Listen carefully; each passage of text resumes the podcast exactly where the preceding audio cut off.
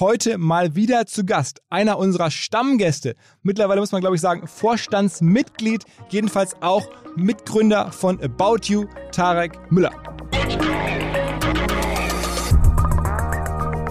Das ist ja das, was mich auch überrascht hat in diesem Prozess. Ich dachte, du begibst dich da irgendwie so einen Prozess und das ist irgendwie totale Wissenschaft und jeder kann dir jederzeit sagen, was deine Company wert ist und alles ist total klar, was jetzt passiert und so weiter. Dann gehst du in diesen Prozess rein und merkst, so, Alter, hier ist gar nichts klar, ja. Das ist völlig unklar, was deine Bewertung ist. Es ist total tagesabhängig teilweise. Irgendwas passiert da draußen, auf einmal sind die Investoren mega hyped, dann sind sie wieder nicht hyped. Es ist auch extrem sprunghaft. Und dann so ein Event wie so ein Deliveroo, wo es mal richtig schief läuft, sorgt schon dafür, dass total viele Investoren plötzlich sagen, sie haben keinen Bock mehr auf IPOs.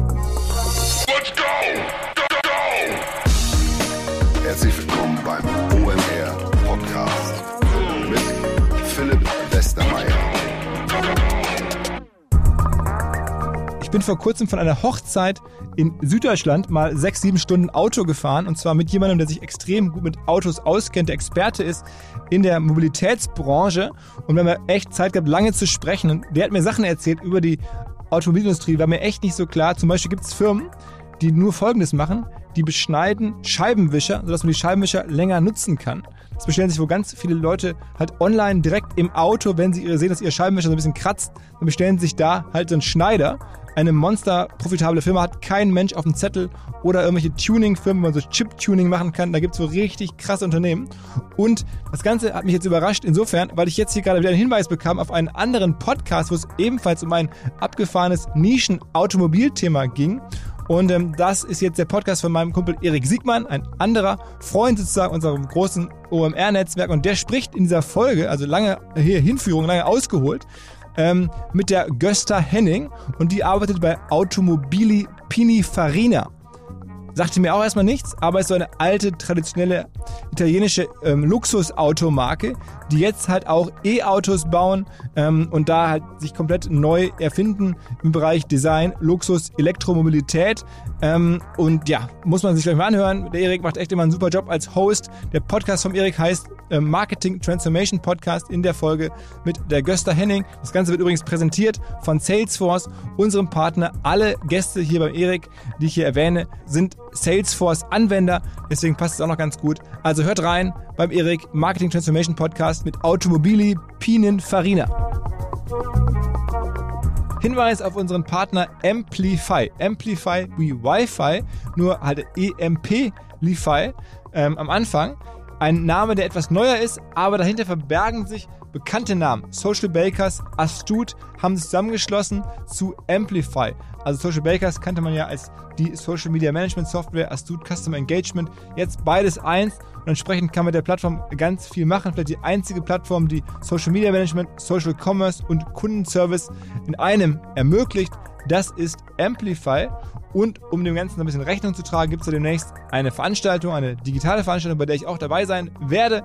Ich spreche unter anderem mit dem Marian Paul, das ist der CMO von Captain Sun ähm, und dem Chef von ähm, Amplify im Dachraum, dem Egon Wilczek. Wir diskutieren über Conversational Commerce, also wie diese ganzen Messenger Conversations im Marketing aktuell funktionieren. Wer da Bock hat, bei zu sein, schreibt meiner Kollegin Hanna Speidel. Hanna Speidel heißt bei uns hs.omr.com eine kurze Mail. Das Ganze findet statt am 26. August ab 10 Uhr. Also dann gibt es 45 Minuten lang den Talk. Wer Bock hat, über Conversational Commerce mit Leuten zu sprechen, die ich jetzt befragen kann, die sich auskennen. Ähm, ich kenne mich ja ein bisschen aus, habe da vor kurzem in der Firma investiert. Also, das Ganze unter dem Dach von Amplify, eine neue Marke, aber mit 25 Jahren Erfahrung und über 7000 Kunden. Also vielleicht ja mal einen Blick wert. Alle Infos amplify.io. Ich fange das Intro mal damit an, Danke zu sagen an Tarek, dass er das bei uns überhaupt macht. Man muss einfach sagen, sowas gibt es eigentlich nicht. Es ist total selten, dass der Gründer und ja auch Vorstandschef einer Firma, die gerade für mehrere Milliarden an die Börse gegangen ist, darüber berichtet, dass er sozusagen Insights aus dem IPO-Prozess teilt, erklärt, wie ein IPO funktioniert. Und Tarek macht es vielleicht ein kleines bisschen für uns, aber er macht es vor allen Dingen auch, weil er möchte, dass noch mehr Leute verstehen. Ähm, aber es ist trotzdem natürlich mega cool. Übrigens auch danke an sein Legal-Team. Ich weiß, der Podcast wurde nach gegengehört. Es wurde kommentarlos so freigegeben. Also alles kann man so sagen offensichtlich, aber die müssen es natürlich jetzt checken. Ähm, aber es wurde gecheckt, dann haben die zwangsläufig sozusagen Force Feeding OMR Podcast da alles die ganzen anderthalb Stunden durchhören müssen, die Anwälte vom Tarek. Aber also insofern, das ist der Hintergrund und wir machen jetzt genau das. Wir gehen direkt rein ins Gespräch und Tarek erzählt sozusagen die Story seines letzten Berufsjahres, wie er diese Firma, die er gegründet hat, gemeinsam mit seinen Partnern ähm, an die Börse gebracht hat, wann sie entschieden haben, dass sie wirklich an die Börse gehen, wer alles mithilft, wie sowas funktioniert. Direkt rein ins Gespräch mit Tarek. Herzlich willkommen zum OMR Podcast. Wie vor einigen Wochen angekündigt, ist unser Stammgast Tarek Müller mal wieder da und zwar mit einer Sonderfolge. Wir haben es hier ein bisschen gecovert in den letzten Jahren, der Aufbau und das ganze Wachstum von About You und zuletzt halt der IPO. Und weil tatsächlich über IPOs gar nicht so viel, gerade von der Inside, bekannt ist, dachten wir, und da ist natürlich Tarek vor allen Dingen entscheidend für, dachte Tarek, er würde mal ein bisschen was erzählen ähm, darüber, wie so ein IPO eigentlich abläuft, wie das von innen aussieht. Ich freue mich extrem auf die Folge, die jetzt kommt. Herzlich willkommen, Tarek. Ja, moin. Erzähl mal, also wann habt ihr euch erstmals überlegt, man könnte so ein IPO vielleicht machen? Also, dass das quasi in Frage kommt, das war schon viele Jahre der Fall. Ähm, wir haben uns bisher, ja, bis Anfang letzten Jahres, Anfang Mitte letzten Jahres, aber jetzt nie konkreter Gedanken gemacht, wann wir das machen.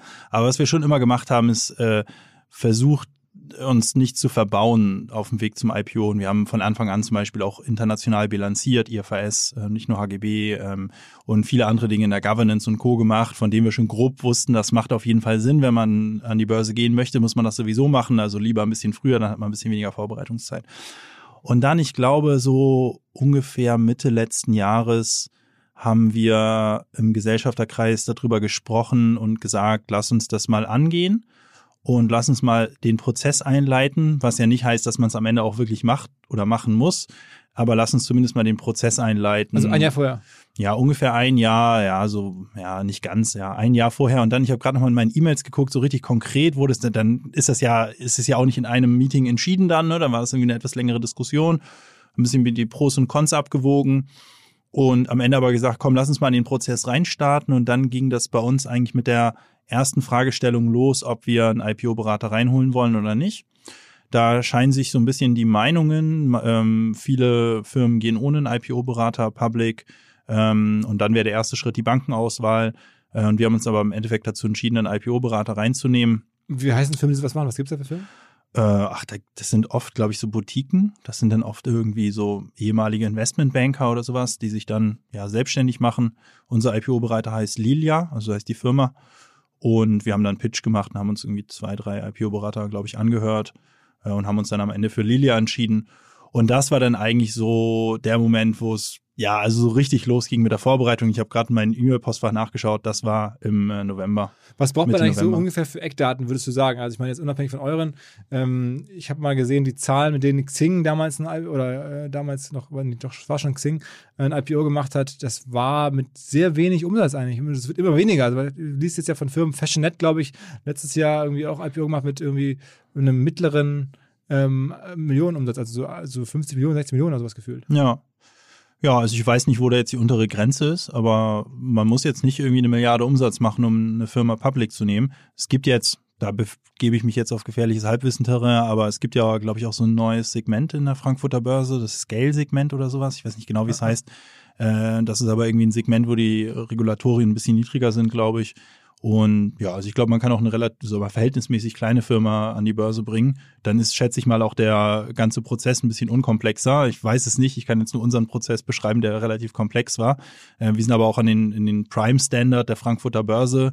Also das ist so das am meisten regulierte, glaube ich, äh, wo man so äh, hingehen kann in Deutschland in Sachen Börsengänge aber auch das, wo die meiste Liquidität dann ist. Okay, und ähm, wie waren eure Eckdaten damals? Größenordnung, weißt du noch? Ja klar, also wir, das haben wir ja mittlerweile public gemacht. Also unser Umsatz war so bei im letzten Geschäftsjahr. Unser Geschäftsjahr beginnt über März und geht dann bis einschließlich Februar. Und im November war ja schon, war für uns schon absehbar, wo wir ungefähr rauslaufen. Ja. Im letzten Geschäftsjahr haben wir ein bisschen über eine Milliarde Nettoumsatz gemacht äh, hatten ähm, haben einen profitablen ähm, Heimatmarkt, also die Dachregion ist profitabel, haben ein profitables B2B-Segment, äh, wo wir unsere Software rauslizenzieren, die Commerce Suite im Wesentlichen ähm, und haben eben ein extrem schnell wachsenden, interna ein schnell wachsendes internationales Segment. Ja. Das ist, glaube ich, ist jetzt nicht die Grundvoraussetzung äh, für einen Börsengang, dass man irgendwie so eine Konstellation an Zahlen hat, aber das ist gut. Ja, weil du im Prinzip beweisen kannst, du kannst das Geschäftsmodell profitabel kriegen in deinem Heimatmarkt, der am längsten besteht. Du ähm, da aber natürlich die Wachstumsraten jetzt nicht mehr im dreistelligen Prozentbereich sind äh, und du auf der anderen Seite eben extrem dynamisches Wachstum international hast und die Geschichte bei uns ja für den Börsengang und auch der Grund, warum wir dann im Prinzip Geld eingesammelt haben, ähm, im Wesentlichen eigentlich darauf beruht, dass wir sagen, wir wollen unser Kernprodukt jetzt weiter ausbauen, also einfach alles besser machen. Das betrifft dann natürlich alle Länder. Äh, auf der anderen Seite aber auch noch ähm, weiter ja, Gas geben bei der Internationalisierung, also neue Länder ausrollen, ähm, neue Also Länder man braucht diesen Purpose. Also man muss schon den Leuten sagen können, warum man jetzt ein IPO macht. Oder hättet ihr einfach sagen können, wir haben jetzt Bock drauf, weil am Ende wollen wir auch unsere Anteile äh, handelbar machen zum Beispiel. Ist ja auch irgendwie ein Ist auch ein. Purpose, ja. Und das heißt, man muss aber nur eine Story halt schon parat haben. Sozusagen.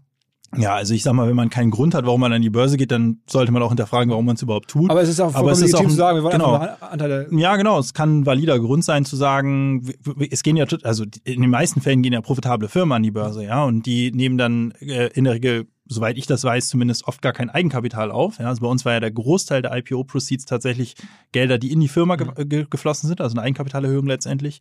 Ähm, wenn du jetzt eine profitable Firma hast, die eigentlich gar kein Wachstumskapital braucht, dann kannst du ja trotzdem an die Börse gehen und dann ist es ein reiner Secondary, das heißt bestehende Gesellschafter sozusagen mit dem Zeitpunkt des IPOs ähm, verkaufen Anteile an neue Investoren und ab dann hast du dann eine Liquidität sozusagen in deiner Aktie und kannst eben handeln und dann können bestehende Gesellschafter auch weitere Anteile Das ist in, verkaufen. in der Extremform dann ja auch dieses Direct Listing, ne, was zum Beispiel Spotify gemacht hat. War sowas für euch auch mal ein Thema? Also eine andere Art von IPO zu machen, Direct Listing vielleicht oder halt sogar SPAC oder so?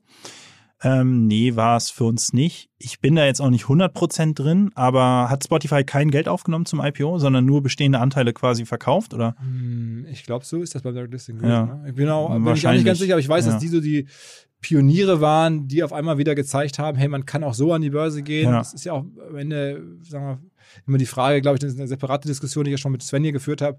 Ähm, wer profitiert eigentlich davon, wenn Firmen an die Börse gehen und wie macht man das Pricing und dann ähm, hatten die da keinen Bock, dass da Investmentbanken überproportional partizipieren und haben das dann so mit diesem Direct Listing gemacht, um es mal abzukürzen. Aber vielleicht nochmal zurück zur, zur Timeline. Also ihr habt das, diesen, diesen IPO-Berater mandatiert ähm, und dann habt ihr euch entschieden, wir gehen an diesen Prime Standard.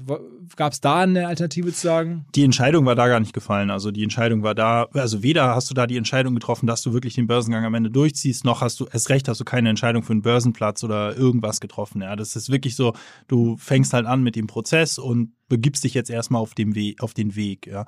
Ähm, das ist aber noch ein Zeitpunkt, wo nichts in Stein gemeißelt ist. Das kannst du dann noch easy absagen. Das ist auch noch nicht public oder sowas. Ja, da wissen das nur ganz wenig Leute.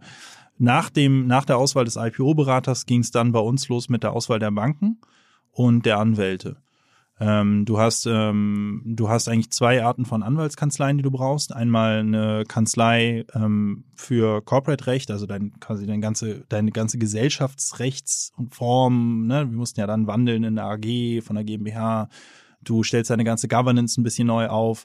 Äh, du musst viele Verträge anfassen, also viel sozusagen ja äh, Corporate Recht eben äh, und dann noch eine Kanzlei, die äh, den Prospektus schreibt am Ende äh, und im Prinzip das Listing quasi vornimmt. Die brauchst du, plus du brauchst, ähm, du brauchst Banken natürlich. Das heißt, äh, wir haben dann angefangen, äh, einen Pitch-Prozess zu starten, sind auf Banken zugegangen, haben denen gesagt, hey, wir wollen uns auf diesen Pfad begeben, ähm, haben dann meistens so drei, vier Slides genutzt, um denen unser Business zu präsentieren. Äh, und dann ähm, ja, haben die meistens so zwei Wochen Zeit oder sowas und kommen dann zurück und machen einen Pitch. Ja, wo sie im Prinzip wiedergeben, was ihre Sicht auf dein Business ist, wo die ähm, auch eine Bewertungsindikation tatsächlich schon herleiten äh, und wo die sich natürlich im Wesentlichen präsentieren und zeigen, warum die unfassbar geeignet sind als Bank. Und im ersten Schritt suchst du die sogenannten Global Coordinator. Das sind die, die wirklich den ganzen Prozess sozusagen orchestrieren äh, und dann am Ende auch ähm, äh, das Bookbuilding im Wesentlichen machen, das heißt den Draht zu den, den Investoren herstellen und für dich quasi deine zukünftigen ähm, Public-Investoren suchen. Das heißt, es ist eine sehr wichtige Aufgabe. Äh, wir haben im Endeffekt drei äh, Global Coordinator Banken genommen. Mm, Da gibt's aber auch andere, die nehmen nur eine oder es gibt, glaube ich, auch welche, die nehmen noch mehr. Ähm, ja, das Und der Vorteil von mehreren ist dann, dass man noch mehr potenzielle Investoren dann darüber kennt, weil die einen dann noch an mehr Leute vermitteln. Genau, also jede Bank hat irgendwo so ein bisschen seinen Sweet Spot äh, zu an Investoren, zu denen die Kontakt haben, äh, deckt möglicherweise unterschiedliche Regionen ab, deckt aber auch im Prozess äh, unterschiedliche Schwerpunkte ab in der Arbeit. Ja, weil die Aufgabe der Banken ist ja, bevor du den Prozess offiziell startest, ist ja erstmal eigentlich deine Firma vorzubereiten, also zu checken, erfüllt die alle Kriterien, wie stellt man sich da, dieses, das Pitch Deck äh, ähm, bastelst du letztendlich in Zusammenarbeit mit den Banken, ähm, ja auch in gewisser Weise so eine Art Mini-Due Diligence auf dein, Mini, also schon eine Art Due Diligence auch auf dein Unternehmen durchzuführen, zu gucken, wo sind möglicherweise Schwächen. Ähm, ja, im Prinzip ist das schon relativ viel Arbeit, auch viel administrative Arbeit. Und wenn das mehr oder weniger abgeschlossen ist, das ist nie so 100 Prozent, aber so mehr oder weniger abgeschlossen ist, dann geht man eben in eine Phase, wo man äh, Kontakt zu potenziellen Investoren sucht, äh, und dann anfängt eben denen das Business vorzustellen. Und dann ist wichtig, dass die Bank halt einen guten Draht zu den Investoren hat und da ein gutes Intro machen kann, ja. Und auch dein Business halbwegs versteht, weil die reden ja auch mit den Investoren äh, und dein Business irgendwie auch so ein bisschen verkaufen kann. Aber, aber ihr habt drei Stück genommen, einfach nur, um halt mehr Investoren ranzubekommen? Oder ich meine, das ist ja auch ein Aufwand, die zu koordinieren und die müssen ja bezahlt werden. Genau. Genau, wir haben drei genommen. Ähm, und äh, bei uns war es JP Morgan, Goldman und Deutsche Bank. Und genau, die Idee war, dass wir das Gefühl hatten, dass das eine ganz gute Kombination ist an Banken, sowohl für die Arbeit für den IPO als auch für den Zugang zu Investoren. Und dann im zweiten Schritt nimmst du nochmal oder kannst du noch weitere Banken dazu nehmen, das, äh, die nennen sich dann ähm, Bookrunner. Ähm, und äh, die sind dann nochmal, also die arbeiten eigentlich in dem Prozess selbst nicht so mit, also die arbeiten jetzt nicht so intensiv an deinem Pitch Deck oder so, an der ganzen Orchestrierung des Prozesses, äh, sondern die versuchen dann deine Aktien letztendlich äh, ja zu verkaufen in dieser in der in der kurzen Phase, wo du dann offiziell sagst, dass du den IPO dann machst und dann haben die nochmal Zugang zu anderen Investoren, die die Global Coordinator im Zweifel nicht abdecken. Okay, und sag mal, dann muss es ja ein monstergeiles Pitch Deck sein, wenn da so drei so Superbanken dran arbeiten, dann ist das das gleiche. Alle drei haben am Ende das gleiche Pitch Deck logischerweise oder haben jeder ein eigenes? Nee, also du erstellst ein Master Pitch Deck und damit rennt man dann rum, damit rennt im Wesentlichen aber das Management rum. Ja, also meine Vorstellung war auch, okay, mega geil, wir setzen uns eine Stunde mit denen zusammen und kriegen dann das geilste Pitch-Deck aller Zeiten zurück.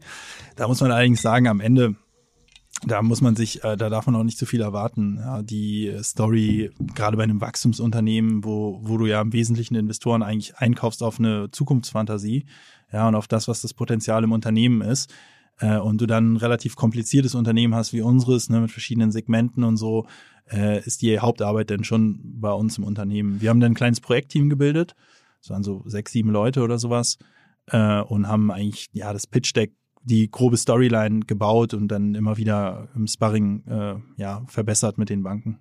Okay, okay, das heißt, okay, dann habt ihr dann am Ende wahrscheinlich ein sehr teures Pitch Deck erstellt. Wie, ja. wie verdienen die Banken mit? Also kriegen die eine Provision oder, oder? Ja, die kriegen eine Provision von den Proceeds, die du äh, einnimmst über so ein IPO. Ja, das heißt, du hast ja am Ende, wenn du public gehst, hast du ja einen Betrag, den du quasi auf den Kapitalmarkt wirfst, der sich zusammensetzt aus dem, was du in dein Unternehmen ähm, reinholst, also die Eigenkapitalerhöhung letztendlich ist Primary, äh, also das Geld, was dann in dein Unternehmen fließt ja. und den äh, Secondaries, also den Verkäufen von bestehenden Anteilen der Gesellschafter, das zusammen sind quasi deine IPO-Proceeds äh, und davon kriegen die im Prozentsatz X. Und das ist meistens so gestaltet, ich glaube, es ist nicht ungewöhnlich, es war bei uns zumindest so und ich meine, es ist eigentlich auch fast immer so, dass du so eine Art Base-Fee hast und dann gibt's noch eine äh, Discretionary Fee, also eine Fee, die dann äh, eigentlich in deinem eigenen Ermessen liegt, ob, liegt, ob du die, den, den Banken gibst und in welcher Höhe, wie so eine Art Erfolgsbonus vom Bonus, ja, weil die kriegen ja sowieso nur was, wenn eine IPO stattfindet. Äh, und dann ist ein bisschen Spielraum in der, in der Frage, wie viel Prozent kriegen die am Ende. Davon. Ach wirklich? Das heißt, die ja. lassen sich darauf ein, dass am Ende jemand kommt und sagt, ja, war ganz nett und so, aber sorry, Jungs, ich hab, also. Ja, äh, theoretisch kannst du den, also die, die Base-Fee ist schon ziemlich hoch, ja. Also das ist, also die Base-Fee kriegen die auf jeden Fall, wenn eine IPO stattfindet und hast du eben on top zur Base-Fee noch eine Discretionary Fee, die, wie der Name schon sagt, eben in deinem eigenen Ermessen liegt, wo ah, du. Das ist ja 0, Prozent. Ja. ja. Also, okay, okay. Weil ich meine, bei, bei äh, Transaktionen hier so äh, im Startup-Bereich ist es ja so, also ich habe es mal erlebt, ähm, dass da durchaus üblich, dass so eine M&A-Beratung, die ja das quasi auch macht, nur jetzt im kleineren Star äh, Rahmen sozusagen, die bekommen ja häufig so drei Prozent oder sowas. Ne? Ist jetzt nicht, ja. nicht, nicht un also hast du ja auch schon erlebt bei Firmen, ne? so bei Transaktionen 20, 30, 50, 100 Millionen, wo dann so äh, ja. Also in Summe musst du bei so einem IPO schon damit rechnen, dass du in Summe, weil du hast ja, du hast ja die Banken, du hast ja, eine, also wir hatten zum Beispiel sechs Banken, wir hatten drei Global Coordinator und drei Joint Book Runner. Das sind diese kleineren Unterbanken sozusagen. Ähm, dann hast du noch einen Haufen Anwälte mh, hm, und ja, Notarkosten und alles drum und dran. Und da ist mein Verständnis schon, dass du da in der Regel irgendwie so bei vier bis sechs Prozent von deinen IPO-Proceeds landest. Ne? Wow. Geht ein bisschen niedriger, auch wenn du alle Kosten zusammennimmst. Was waren ja. eure IPO-Proceeds? Äh, ist gar nicht so, habe ich nicht 100% im Kopf, ehrlich gesagt. Ich glaube, irgendwas, also in Summe, ich glaube, also wenn du Primary und Secondary zusammennimmst, meine ich irgendwas um die 800 Millionen oder sowas okay. aus Public. Na gut, davon dann 3 bis 4 Prozent ist ja schon nice. Ja? ja, also das ist jetzt nicht das, was die Banken alleine bekommen. Ja, klar, ja, du hast ja dann ein Konglomerat an Leuten, die werden auch nicht alle im Prinzip über diese Fee-Struktur bezahlt. Also die Anwälte bilden klar, die halt die, trotzdem, die Stunden und so. Ne? Aber cool ist, wenn du jetzt quasi die gesamten IPO-Kosten zusammennimmst und die teilst durch deine Proceeds, da landest du gut mal bei 3 bis 6 Prozent. Ja.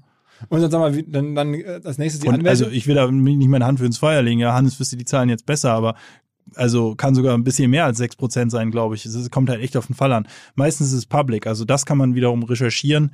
Äh, die meisten Firmen, die Public gehen, die reporten dann ja ein, zwei Quartale später oder eigentlich das Quartal, was auf den IPO folgt, musst du ja deine Ausgaben reporten. Und da siehst du ja die Kosten, die die Firma hatte.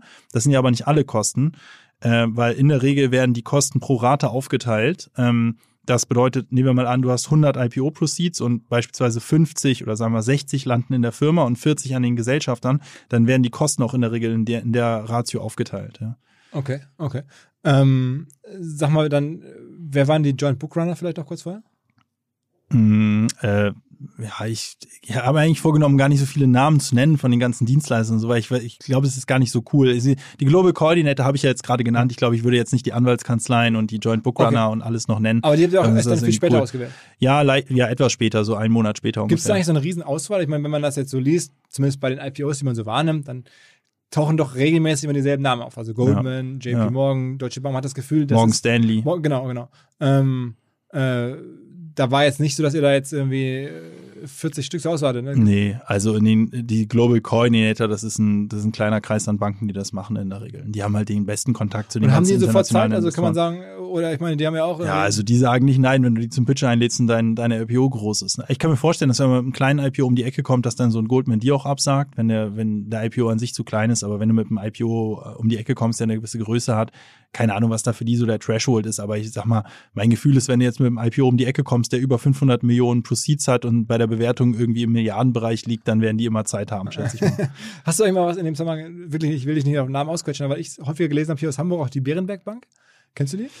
Kenne ich vom Namen her, ja. Okay, weil ich hatte irgendwie häufiger mal wahrgenommen, dass die gerade im Umfeld von Rocket-IPOs extrem ja. aktiv waren. Ja, ähm, ja die habe ich auch oft gelesen, ja aber ist denen noch nicht untergekommen. Also, also gibt es einen, so einen Geschäftsführer da, der so der mega. Habe ich auch gelesen, auch ja. Investoren also, aufweist. Habe da auch keine Insights, aber habe ich auch gelesen. Ja. Okay, okay. Ähm, und sag mal, dann, dann äh, Anwälte, da gibt es dann auch verschiedenste äh, Fachbereiche, die man dann, also hast ja also Gesellschaftsrecht und dann, was braucht man noch? Ja, du hast letztendlich die Anwälte, die deinen äh, IPO-Prospekt schreiben und das ist also mehr als nur schreiben. Erstmal geben die in Anwaltssprache Prinzip deine Firma wieder, aber das ist ein Dokument, was am Ende, weiß gar nicht, wie, wie groß unser, also unser IPO-Prospekt, den kann man sich runterladen, der ist ja öffentlich, den musst du veröffentlichen. Äh, der IPO-Prospekt ist letztendlich ein Dokument, wo du dein gesamtes Business zusammenfasst, aber auch alles quasi reinschreiben musst, was du irgendeinem Investor im Laufe dieses Prozesses erzählt hat, hast, plus aber auch alle Risiken.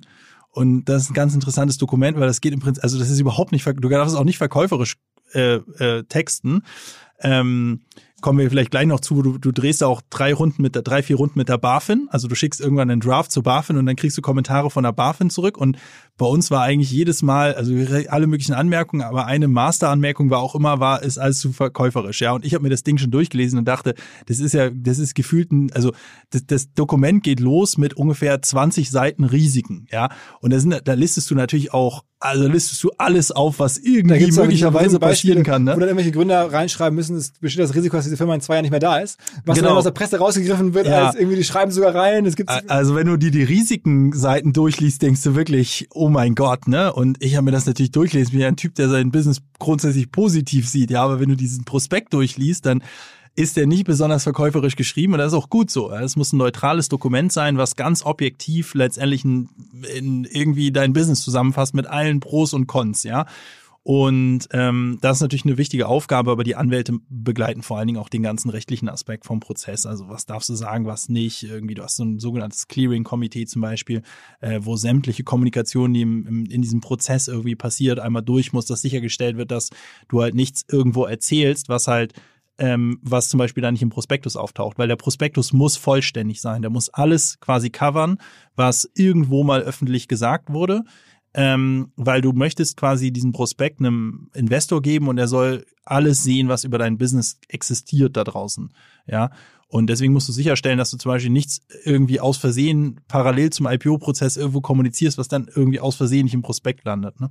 Deswegen in der Zeit beispielsweise, wenn wir Podcasts aufgenommen haben oder sowas, musste ich die immer in so eine Runde schicken, äh, an so einen E-Mail-Verteiler, wo, was ist ich, wie viele Leute drauf waren, wirklich Dutzende von Leuten, die sich dann unsere Podcasts hier reinziehen ja, mussten. Ja, zu Recht. Und, und, und halt irgendwie gucken mussten, ob ich da irgendwas gesagt habe, was halt irgendwie nicht im Prospekt auftaucht oder welche Abfuck ist. ja. Podcast Force Feeding. Generell, ich kann dir sagen, dass es so der absolute Albtraum von den Anwälten ist, wenn der CEO oder Co-CEO quasi irgendwo reingeht, wo es nicht komplett gescriptet ist, ja. Und ich war, die haben dann auch gesagt, können wir nicht im Prinzip die Fragen und Antworten einfach vorab quasi abstimmen? Da meine ich, so läuft das nicht, ja. Also ich kann doch nicht hier in den Podcast gehen und stell dir mal vor, wir würden hier im Prinzip die Fragen und Antworten vorlesen, die vorab mit den ganzen Anwälten besprochen wurden. Also es ist ein relativ absurder Prozess, in den man sich da reinbegibt, den die Anwälte dann auch betreuen. Und das läuft und dann dann gibt so es auch noch mehrere Kanzleien. Es gibt noch einen Issuers Council, die dann äh, letztendlich ähm, die, die ähm, äh, Gesellschafter vertreten und also ein riesen, riesen Konglomerat an Anwälten, die du da drin hast. Und das Ganze läuft dann so, die Auswahl, die ersten paar Monate, nämlich an, bis man dann das ganze Konsortium, also Banken, Anwälte Genau. zusammen hat und bis dann Du fängst aber auch parallel schon an zu arbeiten. Ja, Wirtschaftsprüfer brauchst du auch, die dein ganzes Business durchleuchten. Du musst mittlerweile alle möglichen Kriterien erfüllen. Bei uns zum Beispiel noch ganz wichtig das Thema ähm, Nachhaltigkeit oder äh, ESG, Environmental Social Governance, äh, wo du auch nochmal irgendwie Berater oder Prüfer drauf hast, die gucken, ob das alles irgendwie compliant ist und so weiter. Und diese ganze Koordination zwischen den Banken, zwischen den Anwälten, das macht dann alles der IPO-Berater. ja, also das macht, das macht im Wesentlichen eigentlich da dein Projektteam zusammen mit dem IPO-Berater. Projektteam sind dann die Männer, die warst dann du mit drin? oder? Projektteam war im Wesentlichen Hannes, also der Hannes Wiese, hier mein, äh, mein, mein Kollege und Co-CEO, auch Gründer, der ist bei uns ja für Operations Finance ähm, und Co. zuständig. Ähm, der war quasi der Geschäftsführungsprojektleiter.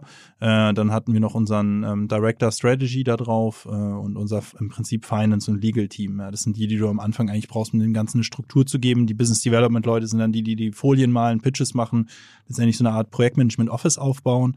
Äh, und die Koordination dieser ganzen Stakeholder ähm, lag dann im Wesentlichen bei Hannes und, und unserem Business Development Team. Und das war dann so, erzähl mal so vom Zeitablauf, habt ihr Mitte letzten Jahres habt ihr da entschieden, das mal auszuprobieren, so langsam euch da mal reinzutasten. Genau, im November ging es dann richtig los. Also im November hatten wir den IPO-Berater. Ich schätze mal irgendwo so im Dezember grob hatten wir dann die Banken. Äh, Und habt ihr auch gesagt, jetzt wollen wir es machen. Also war dann schon die Entscheidung gefallen, jetzt Nee, machen. nee, da bist du noch weit entfernt von, du willst es machen. Dann im Januar gehst du ein paar Schritte weiter, arbeitest an einem Pitch-Deck. Und dann hatten wir im Februar, meine ich, ähm, die sogenannten Early Look Meetings. Die Early Look Meetings sind dann eine Geschichte, wo du äh, deine, wo du potenzielle Investoren triffst zum ersten Mal eigentlich in diesem Prozess. Äh, Das sind dann die größten Fonds, äh, die es weltweit so gibt. Ja, also so BlackRock und Co. Ja, den kennt man vielleicht vom Namen. Aber es gibt ja unzählige Fonds, die Milliarden an der Management haben und das in gelistete Firmen stecken und viele von denen eben auch in Firmen, die public gehen. Äh, Und da triffst du dann zum ersten Mal deine potenziellen Investoren. Und da gehst du dann rein mit einem Deck, das ist so 30 Minuten ungefähr. In unserem Fall waren das 30 Minuten, das haben Hannes und ich zusammen gemacht, da war Sebastian noch nicht dabei. Ähm, weil es ist also ein relativ, da, da redest du ja mit Investoren, die von deinem Ding noch nie gehört haben, wenn jetzt nicht gerade irgendwie ein Spotify Also das heißt, bist oder irgendwie ein ne? Call aus USA kommt rein und Genau, hast, bei uns war das so, wir hatten dann vier Tage ähm, oder drei oder vier Tage, ich weiß gerade gar nicht mehr, wo wir wirklich von morgens bis abends im Stundentakt äh, irgendwelche krassen Investoren getroffen haben. Äh, und vorher hatten wir dieses Pitch-Deck gebaut für die Early Look Meetings. Das waren, wie gesagt, so 20, 30 Folien. aber das, ähm, heißt, das heißt, wir gebaut, das hatten auch schon die Banken natürlich alle mitgebaut und so, ne? Mitgebaut, ja, aber also im Wesentlichen, das, bei uns lief es so ab, dass eigentlich Hannes die ersten, den ersten Draft gemacht hat, dann ist unser Business Development Team darüber gegangen, dann haben wir das erstmal strukturiert für uns, dass wir gesagt haben, das ist irgendwie cool, dann haben wir das den Banken gegeben, dann haben die Anmerkungen gemacht, dann haben die das schön gemacht, die Folien, ein bisschen gestylt, ein bisschen einheitlich gemacht und so. Und dann ging das mit den Banken, keine Ahnung, 40, 50 Mal hin und her. Äh, meistens haben wir den Master gehalten und da dann letztendlich an der Story gefeilt und die haben so ein bisschen das, ja, also Tuning gemacht von der Geschichte, ja. Aber wir haben uns schon überlegt, wie wollen wir unser Unternehmen präsentieren.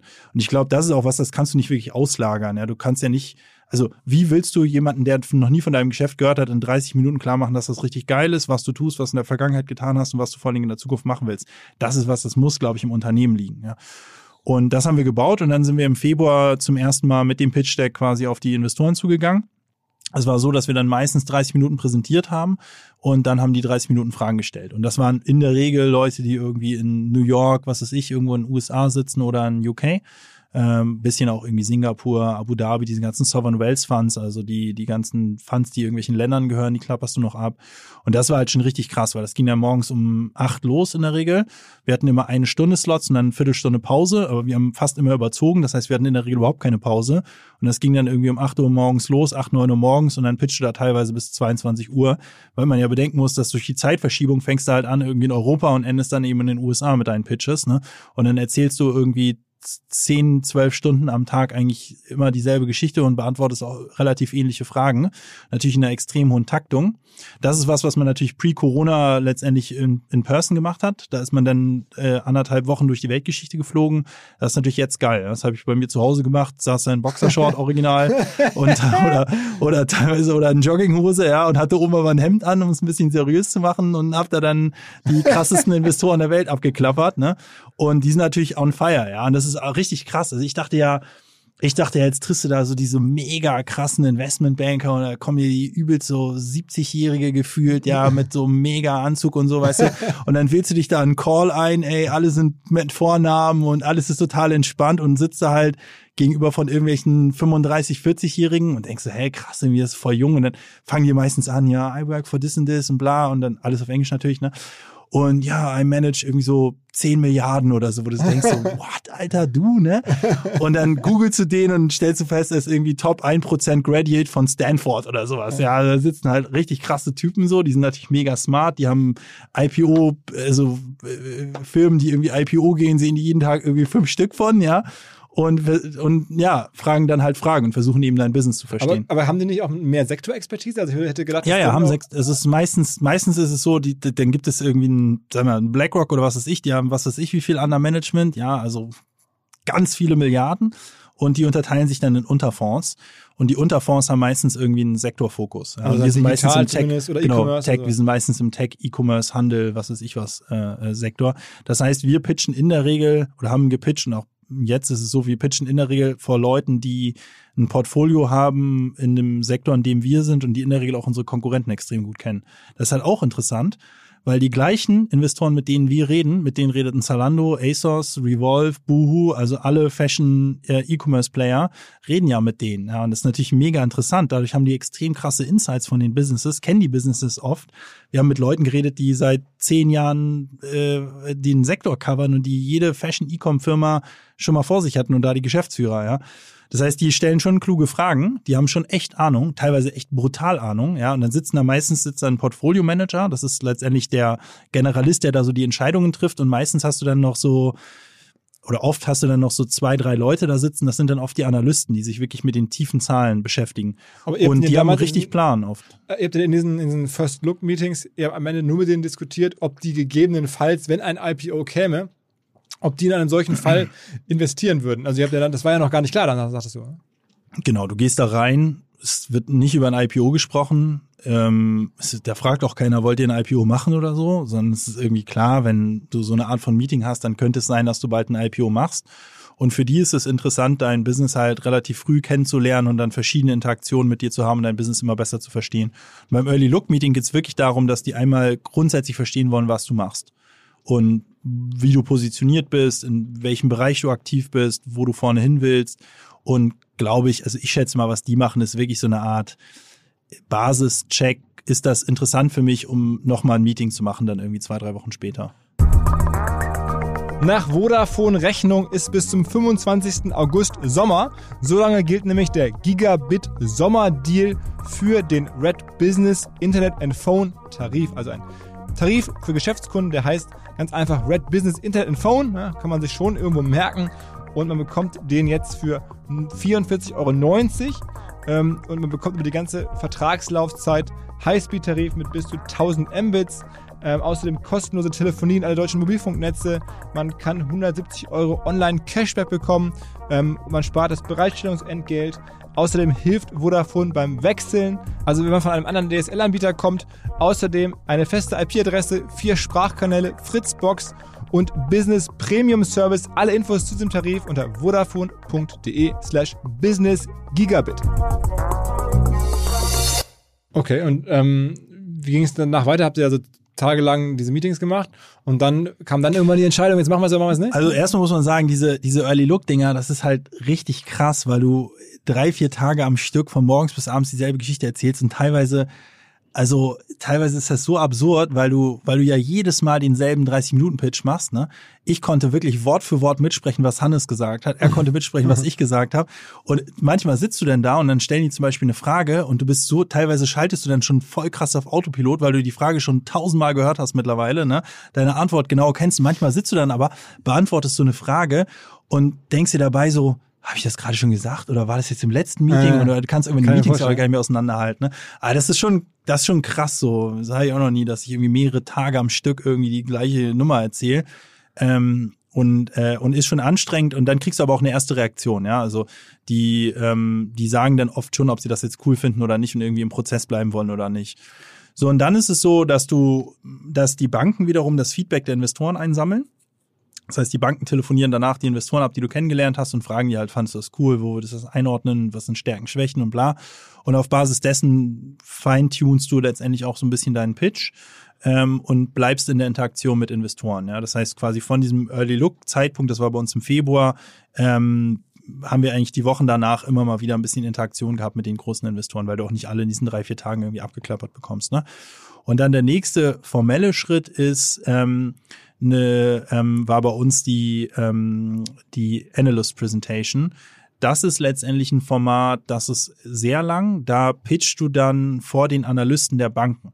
Bei den Banken ist es ja so, die haben getrennte Bereiche und die haben Analystenabteilungen, die ähm, Firmen covern. Ja? Ähm, die covern alle möglichen börsennotierten Firmen. Das müssen auch gar nicht deren Kunden sein.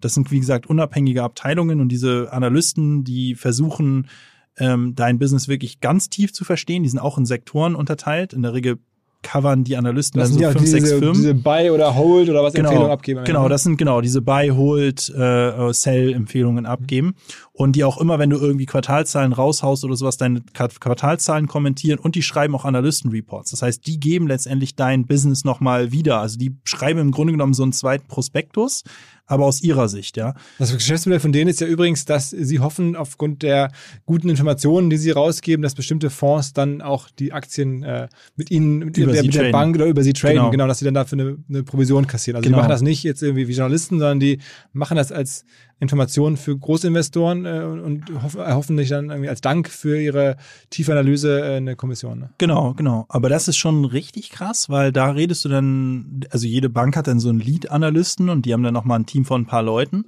Und da redest du mit Leuten, die, also die sich einen ganzen Tag im Prinzip die Zahlen von nicht vielen Unternehmen angucken, die in deinem Sektor sind. Das heißt, wir haben mit den Analysten gesprochen, die Zalando, ASOS, Revolve, also unsere ganzen Peers, The Hut Group und Co. halt covern. Und bei denen heißt ja Cover nicht wie bei den Portfolio-Managern, die irgendwie viele Firmen pro Tag sehen, ja, und die sich in jedes Unternehmen vielleicht ein paar Stunden reindenken, sondern die denken sich tagelang in ein Unternehmen rein. Ne? Und dann bereitest du eine sogenannte Analyst, Analyst vor. Und das ist ein Termin, der geht, der ging bei uns über zwei Tage. Ich glaube, wir hatten in Summe ungefähr sechs, sieben Stunden Präsentationszeit, wo du wirklich jedes Detail deiner Company äh, letztendlich vorstellst äh, in einer extrem Detailtiefe und auch extrem detaillierte Fragen von denen bekommst.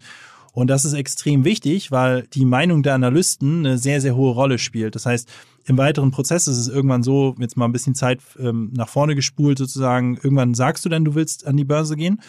Dann ist es public. Äh, das war bei uns irgendwie so zwei, drei Wochen oder sowas, bevor wir wirklich an die Börse gegangen sind, oder vier, ich weiß jetzt nicht mehr.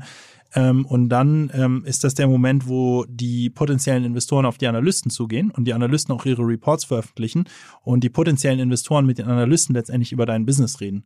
Und ein Sparring wollen und mit denen halt irgendwie deine, ja, letztendlich austauschen, wie gut dein Business ist und ob das Potenzial hat. Die Analysten machen auch Prognosen. Das heißt, die Analysten erstellen so eine Art eigenen Business Case von deinem Business und versuchen zu prognostizieren, was du in der, in der Zukunft für, Also du hast eigentlich zwei Audiences. Einmal die Audience derjenigen, die wirklich Geld investieren würden Ja. und einmal die Audience derjenigen, die dann am Ende dein Business covern, damit andere da rein investieren. Genau, absolut, genau. Und unser, unsere Analyst Presentation war im April. Äh, Wir sind ja Mitte Aber Juni. war denn da schon klar, dass ihr es machen würdet? Nee, immer noch nicht. Also wir sind ja Mitte Juni letztendlich an die Börse gegangen und ich glaube, den Zeitpunkt, wo wir entschieden haben, dass wir an die Börse gehen, das war, also wo wir wirklich formell definitiv gesagt haben, wir machen es, war, ich, ich weiß gar nicht wann, aber das war dann, wo die Pressemitteilung rausging, dass wir es machen. Also es war irgendwie Das heißt, du hast Monat nicht vorher früher, oder sowas, aber- Mitte Mai oder irgendwie so. Aber war dann so im Team schon das Gefühl, ja, das wird jetzt kommen so? Ja, klar. Also ich meine, wir haben darauf hinaus, hin, wir haben darauf hingearbeitet. Ja, das heißt, unsere Hypothese war, wir gehen an die Börse. Aber es war halt erstens formell noch nicht entschieden und es war auch nicht. Du musst ja dementieren. Es gab ja auch schon immer die Spekulation sozusagen. Genau, wir mussten es dementieren. Also wir, du darfst nicht offiziell sagen, dass du das machen willst und wirst. Und es war ja, es war auch nicht entschieden. Also es war, auch- es, ich, ich hätte es auch nicht bestätigen können, weil es nicht zutraf. Ja, es war da nicht entschieden, dass wir es machen und es war auch nicht 100% klar, weil wenn jetzt zum Beispiel der Markt abgeraucht wäre und sich das ganze Marktumfeld verschlechtert, dann hätten wir es auch nicht gemacht. Dann ist die Arbeit ja auch nicht irgendwie umsonst gewesen. Ja, vieles davon kannst du ja nicht recyceln, wenn du den nächsten Anlauf machst. Ne? Aber wir hatten die Analyst Presentation, das war auch krass. Das, das haben dann Hannes Sebastian und ich zusammen gemacht. Das machen viele wohl, ähm, nehmen dann auch ähm, ihre Leads dazu. Also oft sind das wohl sieben, acht, neun Leute, die das dann machen aus dem Unternehmen, weil du da wirklich jedes Detail deiner Firma vorstellst, letztendlich in, in, ja, so mega detailliert. Ähm, wie gesagt, sechs, sieben Stunden Präsentation. Mein Hannes Betz und ich, wir sind die Gründer, wir kennen da jeden Winkel in der Company, deswegen haben wir gesagt, wir machen das selbst komplett, auch damit es ein bisschen effizienter ist und wir nicht so viele Leute einbinden müssen. Aber das war halt ein krass wichtiger Tag oder zwei Tage und dann kriegst du nach der, nach der Analyst Presentation kriegst du relativ viele Fragen von den Analysten auch und versuchst nochmal im Detail äh, letztendlich diese Fragen zu beantworten, hast nochmal zwei, drei Follow-up-Calls mit den ganzen, mit allen Analysten immer und alle Analysts sehen auch die Fragen der anderen. Du machst auch relativ viel Q&A, ist eigentlich ziemlich krass. Ich dachte auch so, die müssen, die kennen sich ja wahrscheinlich auch alle, aber die sind immer, die sind ja immer, die covern ja einen gewissen Sektor. Das heißt, die sehen sich dann beim Analyst Call von Zalando, von ASUS und Co. Das machst du wenn du public bist. Hast du bei den regelmäßig Hauptversammlungen, bei den Quartalsreports und ja, die, genau, aber das machst du meistens danach, ja. Hast du die Touchpoints mit den Analysts, wo die nochmal Fragen stellen. Genau, und das war im April. Was auch im April war, war ähm, unser Investor Day. Der Investor Day war so ein Format, wo wir so eine Art Webinar gemacht haben äh, und relativ offen ähm, alle Investoren eingeladen haben, die für uns potenziell interessant waren und auch die, mit denen wir schon Touchpoints hatten, wo wir dann, also bei der beim Early Look ähm, war es ja so, dass wir ungefähr 30 Minuten Präsentation hatten. Beim, bei der, beim Investor Day hatten wir dann eine etwas längere Präsentation, die war dann irgendwie, keine Ahnung, 60, 70 Slides lang oder sowas. Und da haben wir dann so 120 Minuten präsentiert. Und das war letztendlich so eine Art äh, kondensierte oder ein bisschen, ja, ein bisschen zusammengefasste Version der Analyst Presentation. Die Analyst Presentation kann man sich wirklich vorstellen als Rundumschlag von deinem Unternehmen. Das Early Look Ding ist so eine Art grobes, was machst du? Also sehr, sehr zusammengefasst. Analyst Presentation dann sehr, sehr lang und dann machst du irgendwas in der Mitte und das ist dann der, der Investor Day, wo du nochmal ähm, allen präsentierst. Du musst da auch einen schmalen Grad fahren, ja, weil du willst ja jetzt nicht oversellen. Ja, und das war auch so ein, das war auch, finde ich, eine Herausforderung für uns. Wir haben immer gesagt, wir wollen nicht, wir wollen hier nicht was irgendwie, wir wollen vermeiden, dass wir das Ding hier oversellen, ja du musst natürlich schauen, dass du dein Business irgendwie gut dargestellt bekommst, aber du willst ja auch nicht einen Hype kreieren und dann nicht in der Lage sein, darauf zu delivern, ja. Und du musst es irgendwie vernünftig sozusagen und ausgewogen letztendlich kommunizieren und die Fragen beantworten. Aber die Summe, die ihr festgelegt habt, die ihr sozusagen, also diese IPO-Proceeds, ihr habt ja irgendwann festgelegt, was ihr an Aktien verkaufen würdet, also alle ja. Gesellschafter, du bist ja selber auch einer, dann habt ihr gesagt, okay, so und so viel würde ich verkaufen, wenn die Nachfrage da ist. Und dann habt ihr wahrscheinlich entschieden, und so und so viel wollen wir neues Geld aufnehmen. Ähm, dann am Ende ist ja das dann die Summe, die irgendwie eingeworben werden muss. Ähm, das entscheidest du aber auch relativ, also du hast natürlich eine grobe Vorstellung davon, was du grob einnehmen willst, ja. Äh, aber die finale Entscheidung, ähm, womit du, also die, oder was ist die finale Entscheidung? Letztendlich die finale Entscheidung triffst du erst kurz vorm IPO, ja? Also was du jetzt wirklich aufnehmen willst. Und du versuchst es dann immer weiter einzugrenzen. Aber beispielsweise, also zwei, drei Monate vorm IPO hatten wir da noch eine relativ äh, weite Range von äh, potenziellen IPO-Proceeds. Auch, auch von der Bewertung. Ja. Also das ist sowieso krass, ja. Du kriegst ja im Prinzip im Pitch-Prozess, kriegst du das erste Mal eine, eine Bewertung äh, genannt, ja.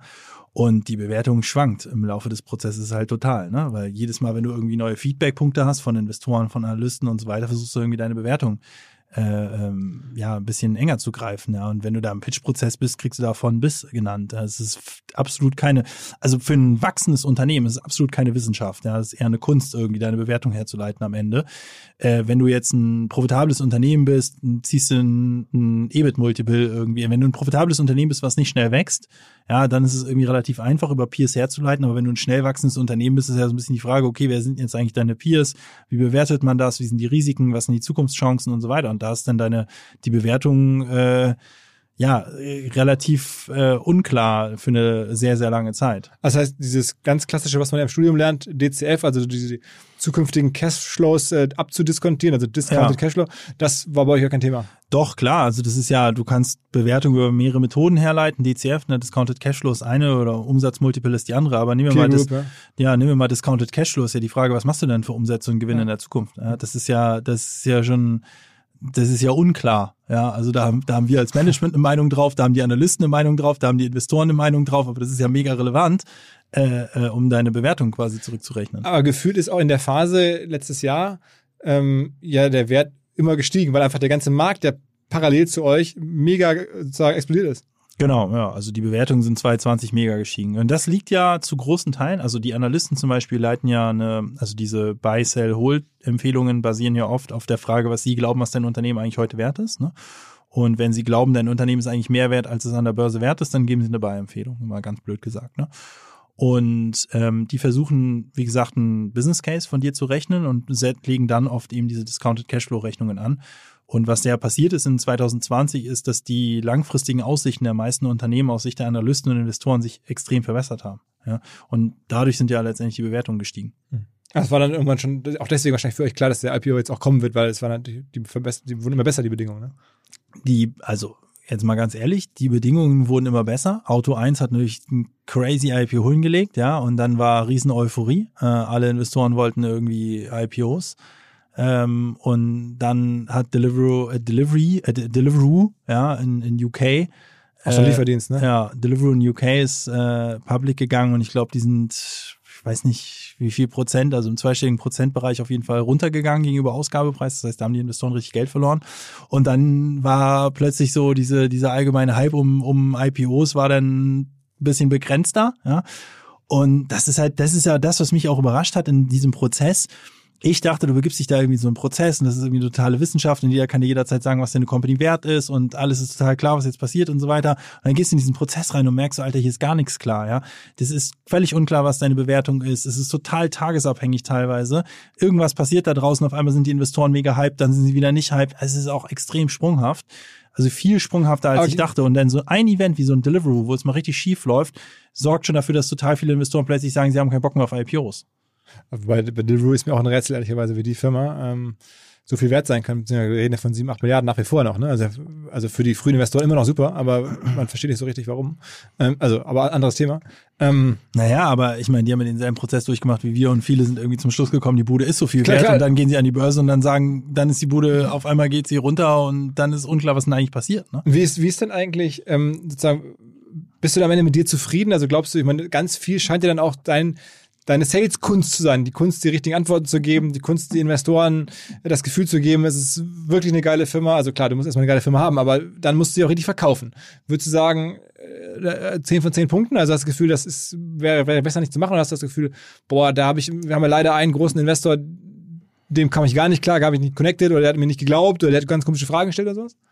Also, ich glaube, unser IPO lief erstmal gut, ja, im Outcome. Was heißt gut? Gut heißt, ähm, wir sind am, am ersten Tag, ähm, wo unser Trading, also du, du, es ist so, mal ganz kurz den Prozess nochmal abzuschließen, also du hast dann irgendwie nach diesem Investor Day, hast du nochmal diverse Investoreninteraktionen, ähm, dann ist es so, dass du offiziell ankündigst, deine sogenannte Intention, to Float, das ist letztendlich deine Pressemitteilung, wo du einmal sagst offiziell, ich möchte jetzt an die Börse gehen, die Intention to Float, ähm, dann findet die sogenannte Pre-Deal Investor Education statt, das heißt, die Analysten rennen durch die die Gegend und klappern letztendlich die ganzen Investoren, mit denen du eh schon gesprochen hast und auch neue Investoren ab und erzählen denen von deinem Business, objektiv letztendlich.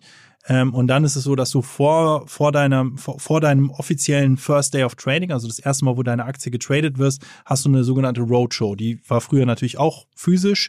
Da hast du wirklich die Investoren abgeklappert, irgendwie ein, anderthalb Wochen oder sowas. Hast du da das, was wir im Early Look Meeting gemacht haben, nochmal on Steroids sozusagen. Da bist du dann wirklich eine Woche oder zwei unterwegs und sprichst wieder am Stundentag mit Investoren. Da sprichst du mit vielen Investoren, die du noch gar nicht getroffen hast, triffst aber teilweise auch Investoren zum, schon zum dritten, vierten Mal, die du halt relativ früh im Prozess schon kennengelernt hast. Und das ist der Moment, wo du ja wirklich offiziell gesagt hast, du willst an die Börse gehen, wo ein Datum gesetzt ist und da hast du in der Regel auch schon eine Preisspanne und die IPO-Proceeds. Das heißt, in der Intention to Float sagst du, ich möchte ähm, X bis Y Geld einsammeln und ich bepreise das Ding von X bis Y pro Aktie. Bei uns war das, glaube ich, 21 bis 27 Euro ähm, Kurswert. Und in der Roadshow ist es dann so, dass du einerseits die Investoren abklapperst, andererseits parallel die Investoren auch schon äh, Gebote abgeben können. Und das ist richtig crazy. Da kriegst du, die haben mittlerweile das wenigstens halbwegs digitalisiert. Da hast du so eine App und in der App siehst du die ganze Zeit, welche Investoren schon Gebote abgegeben haben, also Orders geschrieben haben für, de, für deine Aktie. Und das ist richtig krass, weil du da du, also erstmal kriegst du relativ viele Orders relativ früh rein, weil viele Leute haben dich ja schon kennengelernt, haben mit den Analysten geredet, das heißt, die geben schon mal eine Order ab, bevor sie in der Road schon mit dir gesprochen haben. Das heißt, du siehst ja dann aber jederzeit letztendlich, Investor X hat jetzt äh, gesagt, er möchte irgendwie 10 Millionen Euro Aktien zeichnen zum Kurs Y, ja, und Y ist irgendwas zwischen deiner Kursspanne, also 21 bis 27 Euro. Aber selbst da, und wir reden jetzt hier von einer Woche vor deinem IPO, weißt du eigentlich nicht, auf welche Bewertung du rausläufst, weil es kann ja irgendwas zwischen 21 und 27 Euro sein. Und das ist eine Bewertungsspanne von fast einer Milliarde Unterschied in unserem Fall gewesen. Ne? Also es ist richtig krass und du machst diese Meetings und guckst immer danach, dann irgendwie haben die eine Order reingeschrieben, ja. Und ähm, wir hatten da eine relativ hohe Conversion. Also über 90 Prozent der Investoren, die wir im Zuge dieser Roadshow getroffen haben, haben dann am Ende auch eine Order. Das ist ja äh, das, was die Banken am Ende ihre Wertschöpfung machen. Also ich meine, es gibt ja weltweit wahrscheinlich Tausende von Investoren und Fonds. Und da jetzt die Leute zu kennen und die heiß zu machen auf euch, die einen Termin mit euch reinzubekommen und die dazu zu bekommen, am Ende auch bei euch zu investieren. Das ist ja dann am Ende der Job, den die Investmentbank mal wirklich macht und den, den sie scheinbar auch gut gemacht haben. Ne? Naja, die Bank hat da eine komische, eine, eine komische Rolle, weil die Bank ist ja der, der, der Bank ist, die Bank ist ja der Dienstleister des Unternehmens. Die Bank ist aber auch der Dienstleister des Investors. Das heißt, die, die Bank will natürlich einerseits dafür sorgen, dass du als Unternehmen, der, das ja die Bank beauftragt hast, irgendwie Investoren bekommst, aber andererseits sind, wollen die Investoren auch einen guten Deal machen. Das heißt, in so einem Fall wie bei Deliveroo geht der Investor danach auf die Bank zu und sagt, was denn da, und sagt denen, was ist denn da schiefgelaufen, ja? Ich habe hier rein investiert, du hast mir erzählt, das ist alles total geil und jetzt ist diese scheiß Aktie irgendwie abgestürzt, ja? Du hast da irgendwie deinen Job nicht richtig gemacht, weil die Firma war überbewertet, wenn sie an die Börse gegangen ist. Das heißt, die Bank muss eigentlich eine Balance finden aus ähm, äh, aus Investoren ranholen und Investoren irgendwie heiß machen, auf der anderen Seite aber auch dafür sorgen, dass die Firma fair bewertet wird. Und fair bewertet heißt halt nicht im äh, nicht am ersten Tag des Listings im Prinzip mhm. äh, runterstürzt, ja. Und du hast ja gerade gefragt, sind wir jetzt zufrieden mit dem ganzen Outcome und Co. Und die Antwort ist, glaube ich, das kannst du am Ende gar nicht so richtig sagen, ja. Weil es gibt, das kann ja in alle möglichen Richtungen gehen. Du kannst, du, also um das mal ganz kurz abzuschließen, du hast dann dieses Bookbuilding, dann äh, kriegst du Orders rein. Ähm, du sagst ja, du willst irgendwie x Euro einsammeln, dann kriegst du Orders rein und idealerweise bist du überzeichnet. Das heißt, du hast halt mehr Orders, als du Geld überhaupt hast zum, also quasi mehr äh, Kapital, was du aufnehmen möchtest, ja. Und dann ist es so, dass du zwei, drei Tage, bevor du deine Bücher schließt, anfängst dir darüber Gedanken zu machen, wie du dein Buch bauen willst. Das heißt, du kannst dir dann selbst aussuchen, welche Investoren willst du reinnehmen, du kannst dir eine Allokation geben. Das heißt, wenn du als Philipp Westermeier jetzt ankommst, Philipp Westermeier Fonds und sagst, du willst hier für 100 Millionen About You Aktien zeichnen zum Kurswert von 25 Euro, dann ist die erste Frage ja, wie ähm, wie preist du dein, deine, deine Aktie am Ende? Bei uns war der Ausgabepreis 23 Euro am Ende. Ähm, und das bedeutet, wenn du 25 geboten hast, bist du erstmal drin und musst aber auch nur 23 bezahlen. Das heißt, du gibst im Gebot über 23, 25 ab, zahlst aber nur 23, weil wir das Ding ja bepreisen. Hättest du jetzt zum Beispiel gesagt, du zeichnest, du willst 100 Millionen zeichnen für 22 Euro, wärst du zum Beispiel gar nicht im Buch drin gewesen, ja, weil du dann rausgedroppt wärst. Das heißt, es ist erstmal auch schon eine Kunst sozusagen, dein Buch erstmal zu monitoren und dann zu gucken, wo setzt du jetzt den Preis, weil du irgendwo letztendlich abschneidest. Irgendwelche Leute haben ja den Preis, außer du bist ganz unten an der Preisspanne, heißt eine Preissetzung auch immer, dass du ein paar Investoren verlierst, die den Preis nicht mitgehen wollen. Und dann ähm, fängst du an, eine Allokation zu machen. Das heißt, du überlegst dann, okay, ich bin hier x-fach überzeichnet. Wir waren glücklicherweise x-fach überzeichnet. Das heißt, wir hatten viel mehr Gebote, als wir Kapital hatten, was wir rausgeben konnten und mussten deswegen überlegen, okay, wie viel von diesen 100 Millionen, die Philipp Westermeier Fonds hier möchte, ähm, geben wir Philipp Westermeier jetzt und machen eine sogenannte Allokation. Ja, und wenn du jetzt, nehmen wir mal an, du bist dreifach überzeichnet beispielsweise, dann musst du theoretisch ja am Schnitt äh, immer nur ein Drittel kannst du dann rausgeben von dem, was eben angeboten kam. Das machst du aber nicht. Du nimmst einige Investoren nullst du, anderen Investoren gibst du halt relativ viel. Und, und wonach Investoren guckst du? relativ Also, wenig. ich habe jetzt so ein bisschen rausgehört, es ist auch wichtig, dass man Investoren hat, denen man vertrauen kann, also die jetzt eine Weile dabei bleiben, die nicht sofort wieder verkaufen. Ist, will man rausfischen, weil dann der Preis ja runtergehen könnte. Genau. Man will keine, die euch mit Klagen überziehen und die so ein bisschen so all solche Sachen drauf haben oder die. Genau. Also man, man versucht schon so ein bisschen da so, so Cherry-Picking zu machen, dass man Investoren Ja. hat, die am besten wenig Fragen stellen und lange halten. Ja, nee, also keine Fragen stellen ist gar nicht unbedingt ein Qualitätssignal. Ja, du willst eigentlich Investoren. Also wir wollten Investoren, wo wir das Gefühl hatten, die haben unser Geschäftsmodell wirklich verstanden. Also das sind jetzt nicht irgendwie so Hot Money, die sagen, ich werfe jetzt mein Geld auf jeden IPO, ist mir eigentlich scheißegal, ich beschäftige mich mit Unternehmen gar nicht. Und also wir wollten Investoren, zu denen wir irgendwie connected sind, die wir irgendwie als Personen irgendwie cool fanden ähm, und von denen wir vor allen Dingen das Gefühl hatten, sie haben, sie wissen, woran sie hier investieren. Ähm, sie haben hier Arbeit reingesteckt äh, und sie kaufen halt oder sie, sie glauben an den langfristigen Ausblick, den wir haben und bleiben dementsprechend auch langfristig dabei und verkaufen nicht am ersten Tag direkt ihre kompletten Anteile wieder und nehmen im Prinzip die IPO-Gewinne mit. Ne? Und insofern war das für uns jetzt kein Kriterium, ob die keine Fragen stellen. So die Frage eher war, was für Fragen haben die gestellt und fanden wir das klug und hatten wir das Gefühl, die haben wirklich verstanden, was wir machen und denken nicht irgendwie, machen irgendwas anderes und investieren quasi aus den falschen Motiven, weil das fällt dir irgendwann auf die Füße, ja. Wenn die dann, wenn die aus den falschen Motiven investieren und dann äh, sich ein paar Quartale deine Zahlen an, angucken und dann feststellen, hey, die machen irgendwie was anderes, als ich dachte, als Company und verkaufen ihre Anteile. Das willst du ja nicht, ne? Du willst ja eher Investoren, die dann nochmal nachkaufen. Wie, wie viele Investoren habt ihr denn jetzt so Größenordnung? Ja, du hast aber schon, also zum IPO selbst ist es ja so, dass du deine Investoren kennst, ne? quasi dein Buch einmal baust und da hast du dann schon also über 50 Investoren in der Höhe, in, in der wir geraced haben. Äh, gibt viele Unternehmen, die sogar über 100 haben. Ich weiß gar nicht, wie viele wir am Ende hatten. Kann sein, dass wir irgendwie an die 100 gekommen sind oder so. Ich weiß es ehrlich gesagt gar nicht. Aber weißt du die größten? Also weißt du jetzt neben Ja. mit, wer Ja. sind so die, weiß man das? Aber ich weiß es nicht mehr. Ja, du weißt es quasi nur zum Zeitpunkt des IPOs. Kennst du deine Investoren? Und das ist auch der letzte Zeitpunkt, wo du weißt, wer eigentlich bei dir Investor ist. Weil danach ist es ja so, dass Leute im Prinzip deine Aktie handeln können. Das heißt, die können ja auch wieder verkaufen, ohne dass du es mitbekommst im Zweifel. Ja, Was auch bekommst du nicht mit? Also wenn ich jetzt sozusagen ähm, Ich bekomme es mit, wenn du gewisse Grenzen überschreitest. Ich glaube, drei Prozent oder sowas ist die erste Grenze, wo du es dann veröffentlichen musst. Ja, aber die drei, das überschreitet ja kaum ein Investor. Ja, das heißt, du kennst eigentlich die, das, was quasi ab einer sehr großen Signifikanz an Aktienvolumen passiert. Darunter weißt du es gar nicht, wer deine Investoren sind. Und du weißt auch gar nicht, du musst es dann auch nur einmal veröffentlichen, wenn du diese, es gibt so gewisse Grenzen, die dann veröffentlichungswürdig sind. Und du musst es auch nur veröffentlichen, wenn du die Grenze überschreitest. Also ob du dann, ob der Investor dann aber drei Prozent, dreieinhalb oder was weiß ich, 3,7 Prozent hält und ob er kauft oder verkauft, weißt du im Zweifel nicht. Ähm, das heißt, du hast keinen hundertprozentigen Blick darauf. Ich weiß natürlich, wer unsere großen Investoren zum IPO waren. Ich weiß aber oft nicht, ob die überhaupt noch bei uns rein investieren sind oder ob die möglicherweise schon alle ihre Aktien verkauft haben oder möglicherweise sogar aufgestockt haben. wie viel Prozent ist jetzt bei euch, man nennt es ja Free Float, also Ja. sozusagen dessen, was jetzt nicht bei euren äh, Gründungsinvestoren sozusagen liegt, wie viel ist da? Ein bisschen über 20 Prozent. Ist ja eigentlich auch gar nicht so viel, ne? Ist gar nicht so viel, nee. Also da gibt's deutlich, äh, da gibt's Unternehmen, die einen deutlich höheren Free Float haben. Oft erhöht sich der auch über Zeit, ähm, weil dann bestehende Shareholder verkaufen, aus den sogenannten Locker Periods rauskommen, also dann auch verkaufen können, dann auch verkaufen und dann erhöht sich dein Hattet Free Float. Locker Period? Ja, wir haben, also die, alle bestehenden Gesellschaften haben Locker Periods. Ja. Das war dann, ist dann meistens ein halbes Jahr, Jahr oder sowas, ne? Genau, irgendwie so, das ist normal, ja, so neben Dreh, das ist auch öffentlich, ja. Also Kann man aber auch, also man kann ja auch, wenn man aggressiv ist, sagen, nee, gibt's nicht, machen wir nicht. Ja, Locker Period. unüblich, ja. Also halt die Frage, warum nimmst, warum gehst du das nicht ein? Ne? So, wenn du verkaufen willst, kannst du jetzt zum IPO machen. Ja, und dann ist halt die Frage, also das ist, glaub, also mein Verständnis ist relativ unüblich ist, dass du keine Lockup-Periods eingehst, sondern die bestehenden Investoren meistens ein Lockup eingehen für die Investoren, die sie, äh, für die Anteile, die sie noch ähm, halten danach, ne, nach dem IPO. Und dann nach einer gewissen Zeit kannst du ja auch verkaufen. Sind du hattest ja auch Anteile am Anfang verkauft, also zum Mhm. IPO, und den Großteil aber gehalten. Ja. Ähm, könntest du die jetzt aber, wenn du Bock hast, morgen die Gehalten loswerden oder müsstest Nee, du dann, ich bin noch in der Lockup-Period. Achso, aber wenn die vorbei ist, dann könntest du sagen, okay, jetzt mache ich auf Null.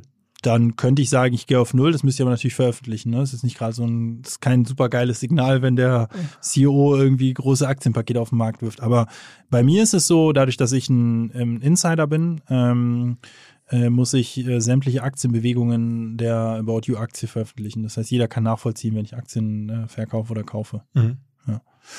Und du hattest ja Und eigentlich. wie hast du entschieden, wie viel du verkaufst und wie viel du behältst? Ach, ich. Also ganz ehrlich, ich habe so ein bisschen die Philosophie, dass du ab einer gewissen ähm, Unternehmens ja, in größeren Finanzierungsrunden als Gründer meiner Meinung nach ähm, es klug sein kann, ein bisschen Anteile zu verkaufen. Einfach um ein bisschen Geld einfach quasi ja, auf sozusagen vom Tisch zu nehmen, ja, und ein bisschen ruhiger zu schlafen, sag ich mal. Weil dann kannst du mit dem Rest, den du noch stehen lässt, irgendwie auch ein bisschen entspannter sein und hast nicht so das Gefühl, du bist hier die ganze Zeit so papierreich, aber hast überhaupt keine Liquidität auf dem Konto, ne? Und ich habe 2018, das ist auch äh, irgendwie öffentlich, habe hab ich bei der Finanzierungsrunde auch ein bisschen was verkauft, aber immer, immer, also im Verhältnis zu dem, was ich an Gesamtanteilen habe, immer relativ wenig. Äh, Und das habe ich jetzt eben auch wieder gemacht und dementsprechend kann ich jetzt auch irgendwie relativ entspannt sein auf die Anteile, die ich, die ich jetzt äh, noch habe. Ähm, das ist was, das sieht man in Amerika eigentlich auch, ja, dass die Gründer in der Regel ab einer äh, ab einer gewissen Größe an Finanzierungsrunden, ab einer gewissen Reife ein bisschen Anteile immer verkaufen in den Finanzierungsrunden, ist zum Beispiel auch was, was die Investoren ganz gut finden. Die Investoren, für die Investoren ist immer ein schmaler Grad. Die Investoren wollen in der Regel nicht, dass die Gründer zu viel verkaufen und letztendlich satt sind, ja, und zu sehr de-risken, kann es ja auch die Frage, glauben die vielleicht selbst nicht an ihr Business, aber dass sie ein bisschen Geld vom Tisch nehmen, ist eigentlich normal. Also es ja, muss ja auch jemand was verkaufen, wenn man halt irgendwie ähm, nicht nur jetzt neue Aktien ausgeben möchte. Ja, aber man kann auch ein IPO machen mit nur neuen Aktien. Ne? ja, Bei uns war klar, ja auch der aber- Großteil waren neue Aktien, also das ist eigentlich egal.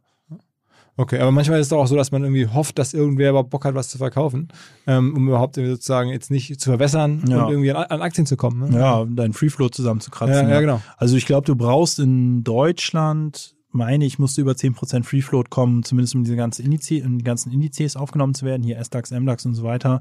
Ähm, aber wenn du, wenn dein Free Float zu klein ist, ist es auch scheiße, weil die Investoren wollen, dass die Aktie eine gewisse Liquidität hat und dann ein gewisses Trading stattfindet. Was für einen Investor immer so ein bisschen Horror ist, ist, dass er halt ein dickes Paket in einem Unternehmen hat und das nicht verkaufen kann, weil keine Liquidität auf der Aktie ist. Also einfach kein aktives Trading stattfindet. Also ich erspare dir jetzt natürlich die no- normale Nachfrage wäre jetzt ja, okay, wie viel hast du erlöst und so. Ähm, dadurch, dass du hier netterweise immer bist und so alles, will ich dich damit nicht nerven, kann ja auch jeder nachlesen, ähm, dass es dir gut geht, was weiß man eh. Ähm, ich glaube, du hältst ja noch irgendwie, äh, ja, mehr als ein Prozent, ähm, Ja. spürbar mehr als ein Prozent ähm, und dann kann er sich ja der Rest ausrechnen. Aber ich habe jetzt relativ lange ausgeholt, um nochmal den Prozess zu beenden und hast ja gefragt, so, seid ihr jetzt zufrieden oder nicht, ne? Und ich glaube, sozusagen, einerseits willst du ja als Gründer eine vernünftige Bewertung für dein Unternehmen erzielen. Andererseits willst du ähm, meines Erachtens, wenn du jetzt Gründer bist, der auch noch Anteile am Unternehmen hält, ist, also für mich stellt sich jetzt eigentlich weniger die Frage, was die Firma heute wert ist, sondern was die potenziell in fünf Jahren wert ist oder so. Ne? Und wenn man jetzt mal den langfristigen Blick aufsetzt und sagt, okay, wie kann ich eigentlich Unternehmenswerte in fünf oder zehn Jahren optimieren, dann glaube ich, dann ist sowas wie Deliveroo produziert hat eigentlich ziemlich scheiße.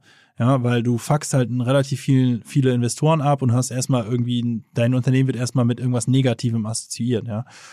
Und deswegen möchtest du schon, dass die Investoren, die zum IPO in dein Unternehmen rein investiert haben, das nicht bereuen danach. Ja, weil die sind ja weiterhin deine Gesellschaft da. Du interagierst quartalsweise mit diesen Investoren, ne, indem du ab den, mit denen irgendwie Update-Calls machst und so weiter. Das ist ja kein Bock, dann jedes Quartal in so traurige Gesichter zu gucken, weil die dir irgendwie geglaubt haben und vertraut haben und dann irgendwie 20, 30 Prozent von ihrem Investment verloren haben, ja. Andererseits willst du aber auch nicht, dass du jetzt an die Börse gehst und dann spiked erstmal dein Kurs um verdreifacht sich erstmal oder was weiß ich was, ja. Weil das heißt ja, du hast ja eigentlich underpriced, ja. Und das heißt, was mir immer gesagt wurde im Prozess ist, ähm, das, was eigentlich cool ist, ist, wenn dein, wenn dein Aktienkurs im Prinzip am Ausgabetag so um 10, 15 Prozent hochgeht. Weil dann freut sich jeder Investor. 10, 15 ist erstmal gut. Es ist aber auch nicht so, dass du jetzt irgendwie brutal underpriced hast. Habt ihr genau geschafft, Viel, ne? Genau. Und eigentlich hättest du viel höher reingehen können. Und bei uns ist es eben so abgelaufen, du bist dann eben dieser Roadshow, dann guckst du in deiner, in deiner App die ganze Zeit, was kommt da für Orders rein, dann überlegst du dir irgendwann, wird das ein bisschen, ja, verengt sich quasi die, die Range, in, in der du wahrscheinlich bepreist und dann setzt du ja irgendwann den Preis, ja. Und das ist so eine Geschichte, da hast du dann so einen Call, da sind irgendwie so 70 Leute drin, gefühlt zehn verschiedene, äh, zehn verschiedene Empfehlungen, ja, und dann musst du da irgendwie eine Entscheidung treffen und die musst du da auch treffen. Du kannst ja jetzt nicht noch 100 Jahre drüber schlafen.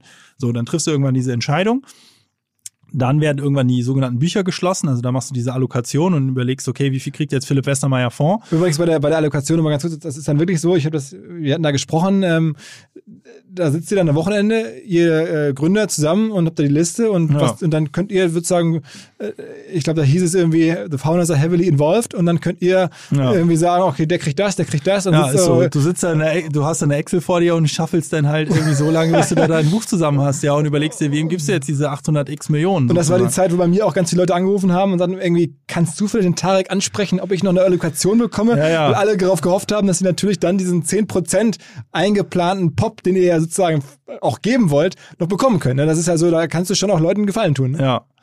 Genau, also das ist da, alle Investoren schreiben dir dann, dann noch E-Mails, also das ist auf jeden Fall eine Phase, wo du ein beliebter Typ bist, ja, wenn du, wenn, wenn also klar ist, das, wird- das ist irgendwie ein cooler IPO und dann du hast Momentum, ja, das, und, und dadurch, dass diese ganzen Investoren miteinander reden, haben die oft ein ganz gutes Bild darauf, ist da jetzt Momentum drauf oder nicht. Und dann setzt ja bei denen auch so ein FOMO ein, ja, und dann merken die plötzlich so, öh, meine ganzen Buddies hier aus London haben auch in dieses Ding rein investiert. Und hä, also das sind ja große Fonds, das heißt, die müssen überzeichnet sein, das heißt, da wird es ein Allokationsthema geben. Und je mehr du überzeichnet bist und je höher dein Interesse an deiner Firma ist, desto höher auch die Wahrscheinlichkeit, dass nach dem Börsengang dann quasi deine Aktie nach oben geht, ja, der sogenannte Pop. So, und das sind dann so die Zeitpunkte so, die wissen ja auch, okay, irgendwie so zwei, drei Tage vor dem First Day of Trading, ja, machen die halt die Allokation und das sind dann so die Momente, wo du Liebesbriefe von den Investoren bekommst, wie unfassbar toll sie dein Business finden und dass sie gefühlt für immer in deinem Geschäft drin bleiben werden und ja, also da, da versuchen die dann, da dreht sich dann der Spieß um und da werden die dann quasi zu Verkäufern und wollen dir halt erzählen, warum es total geil ist, was die machen und du denen unbedingt ganz viel Aber ich, Allokation ich habe also einige befreundete, sagen wir mal, Unternehmer, die jetzt schon sich das leisten können und, und dann äh, mich gebeten haben, ein Intro zu machen, damit sie auch noch schnell irgendwie sozusagen als Privatperson mit ihrem Vehikel vielleicht dann bei dem reinkommen. Aber das gab's halt auch. Ne?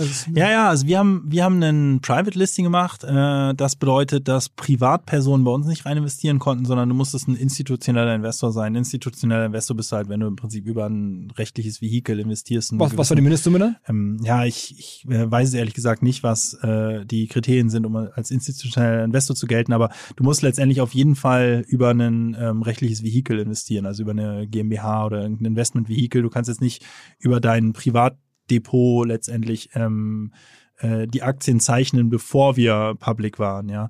Äh, sobald wir dann traden, kannst du ja auch über dein Privatdepot kaufen und verkaufen, aber vorher waren es eben nur institutionelle Investoren. Warum, warum macht man das so? Also Was ist die Abwägung?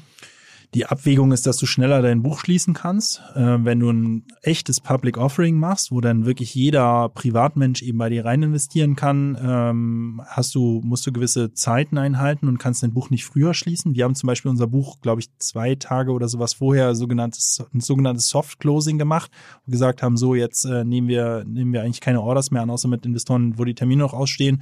Du kannst es theoretisch auch komplett schließen vorher. Ähm, und der Vorteil ist halt, dass du deine Investoren kennst. Ja? Also einmal wirklich 100% deiner Investoren gesehen Nicht hast. so bei Robinhood haben sie es ja, glaube ich, so gemacht bei dem IPO, also bei der amerikanischen Trading-Plattform, dass alle, die einen Account haben, auch bei Robinhood dann irgendwie auch äh, zeichnen durften vorab und sowas. Also das war dann Genau. alle, es Du- gibt alle Arten von Varianten, wie man die Aktien dann distribuiert. Da hat man Genau, alle du- Freiheiten. Du kennst deine Investoren nicht. Und was mir halt so ein bisschen missfallen hat bei der Frage, ob du Privatleute mit reinnimmst, ist halt, dass ich das Gefühl hatte, dass wir damals auch, also noch mehr als jetzt vielleicht irgendwie heute, in so einer Phase waren, wo extrem viele Leute auch irgendwie gegambelt haben, ja, mit Aktien und äh, ähm, eigentlich ohne Wissen irgendwie auf Sachen gewettet haben und sich mit den Dingen gar nicht so 100% beschäftigt haben. Und ist wahrscheinlich auch heute noch viel so. Und ich das ehrlich gesagt nicht gut finde, dass Privatinvestoren mit extremen Wissens ähm, ja, Nachteilen gegenüber den institutionellen Investoren, mit denen wir uns ja extrem auseinandergesetzt haben, wo wir gesehen haben, wie viel Arbeit die da reinstecken, halt relativ blind in irgendwas rein investieren. Ja. Was war Das ist natürlich auch jetzt so. Man kann ja auch jetzt irgendwie About You Aktien zeichnen, aber ich, es ist zumindest was, was ich nicht unbedingt unterstützen möchte. Ich finde halt, wenn man, also ich finde es grundsätzlich gut, wenn Leute in Aktien investieren. Ich glaube, wir haben in Deutschland eine, ähm, also eigentlich leider eine Mentalität, wo viel zu wenig Menschen eben in den Kapitalmarkt investieren. Aber was ich nicht gut finde, ist, wenn Leute den Aktienmarkt mit so einer Art Wettbüro verwechseln oder halt sehr Hot Money mäßig irgendwie auf Hypes aufspringen, sich damit überhaupt nicht beschäftigen, worein sie investieren. Was war denn dein, dein krassestes Learning in der ganzen Phase? Ach, da gibt es nicht das eine Learning, ja. Für mich war, war relativ überraschend, dass es eben ein Prozess ist, wo du bis kurz vorm IPO selbst eigentlich relativ unklar ist, klappt das? Ist das Investoreninteresse groß? Wie bist du eigentlich bewertet? Das Problem ist nämlich, dir sagt nie ein Investor eigentlich ab. Ja, die halten nicht alle warm, weil die immer sich denken, ja gut, vielleicht habe ich hier irgendwas noch nicht verstanden in diesem Business. Das heißt, jeder Investor sagt dir erstmal, oh, very interesting, ja, äh, keep me posted und was weiß ich. Du weißt nie so 100 Prozent, finden die dich jetzt wirklich geil und mögen die dein Business wirklich. Und der Moment of Truth ist ja dann dein Bookbuilding, ja. Dein Bookbuilding, da muss man ja, also ich meine, wir haben, wir haben am 16. Juni sind wir public gegangen. Das heißt, unser Bookbuilding war Anfang Juni. Da haben wir ja jetzt wie erzählt, schon sechs Monate an diesem Scheiß gearbeitet, ja. Und da erfährst du eigentlich wirklich quasi Buddha bei die Fische, ja, sind die Investoren interessiert an deinem Business und allokieren die da Geld rein. Und was mich schon überrascht hat, ist, dass du das vorher, also dass das vorher nicht erhärteter ist, ja. Und das ist vorher, jeder hat irgendwie ein Gefühl, ob es gut läuft oder nicht, aber so 100% Evidence hast du eigentlich nicht, ja. Und, und sag mal, würdest du was anderes machen? Nö, eigentlich nicht. Also ich glaube, oder was würdest du Leuten raten, die jetzt auch drüber nachdenken? Gibt es irgendwie so boah, das hätte man noch irgendwie, hätte ich das gewusst oder so? Also, ich finde es im Nachhinein immer noch gut, dass wir aus meiner Sicht eine gute Balance gefunden haben zwischen unser Business verkaufen, aber nicht zu oversellen. Ähm, was ja alles angeht eigentlich, Fragen, Pläne, Zahlen, pipapo. Wir haben immer versucht, unser Business wirklich objektiv darzustellen ähm, und den Leuten zu sagen, guck mal, das ist es, was wir tun, das ist, wo wir hinwollen und halt wenig, ähm, ja, und letztendlich einfach objektiv das Ganze darzustellen. Und unsere Hoffnung war immer, dass das objektive Darstellen unseres Unternehmens immer noch genug Investoren ähm, interessant finden und sagen, wir gehen da rein. Und mein Gefühl ist aber, dass wir das eigentlich erreicht haben und dass wir uns nicht verbogen haben irgendwo im Prozess. Und das passiert, glaube ich, da ist die Verleitung relativ hoch. Ja, du hast im Prozess irgendwann nimmst du noch eine Kommunikationsagentur dazu, dann kriegst du irgendwann die Empfehlung, dass du einen Presentation Coach noch nimmst und was ist ich ja und äh, wir haben eigentlich immer gesagt, wir wollen unser Business so pitchen, wie wir das schon immer gepitcht haben wir wollen nicht jetzt hier so eine Art TEDx-Show draus machen. Wir, wir wollen quasi authentisch bleiben. Ja, also ein bisschen ausgelutschter Begriff, aber wir wollen authentisch bleiben und wir wollen das halt so darstellen, wie wir das halt immer darstellen. Nüchtern, objektiv und faktenbasiert. Und wir wollen jetzt nicht irgendwie crazy so Geschichten erzählen. Das hört man ja auch oft von so Ami-Unternehmen und dann kommen die mit den craziesten Visionen um die Ecke und präsentieren das irgendwie auf eine crazy Art und so, was ich halt mega cool finde. Also ich höre mir das auch gerne an, aber das passt halt nicht zu Hannes Sebastian und mir. Und ich glaube, wir haben immer darauf geachtet, dass wir hinter allem stehen können und dass wir das Gefühl haben, das ist jetzt authentisch und ähm, so haben wir unser Business eben auch vor einem Jahr schon präsentiert und so würden wir das auch jemandem präsentieren, wenn es nicht um ein IPO geht. Und das ist nichts, wo wir uns irgendwie in zwei Jahren denken, fuck man, warum haben wir das denn jetzt erzählt? So, ne? mhm. Jetzt kommt ein Partner, der haargenau passt zu diesem Podcast und zwar die spezialisierte IPO-Boutique des führenden Maklerhauses MRH Trove. Die Kollegen von MRH Trove, die haben dafür ein dezidiertes Unternehmen namens 360 Grad Managerschutz 360gradmanagerschutz.de ist auch die URL, gerne mal nachschauen. Was machen die? Die helfen explizit Firmen, die den IPO in Angriff nehmen, auch zum Beispiel bei SPACs. Und es gibt in diesem Bereich ganz viele Risiken, Haftungsrisiken aus der Prospektpflicht für die Beteiligten. Es gibt sogar größere Risiken für das Privatvermögen ähm, der, der Vorsteller oder der, der Gründer möglicherweise. Also das ist ein Riesenthema, aber halt nur in einer ganz, ganz kleinen Nische von Unternehmen gerade relevant. Wer aber hier zuhört und sich denkt, okay, ich denke auch lose über ein IPO nach oder ich kenne jemanden, denkt an die Risiken, denkt vielleicht an 360 Grad Managerschutz. Die wissen da, was sie tun. Dahinter stecken zwei Manager, der Björn Stressenreuter und der Boris Prohaska, die schon seit längerer Zeit genau das machen, die genau wissen, was sie da tun, die euch helfen können, sicher durch ein IPO zu navigieren. Bei Bedarf können wir auch eine direkte Intro machen zu den Kollegen. Ansonsten noch der Hinweis auf mehr Hintergrund auch unter ipo-insurance.de.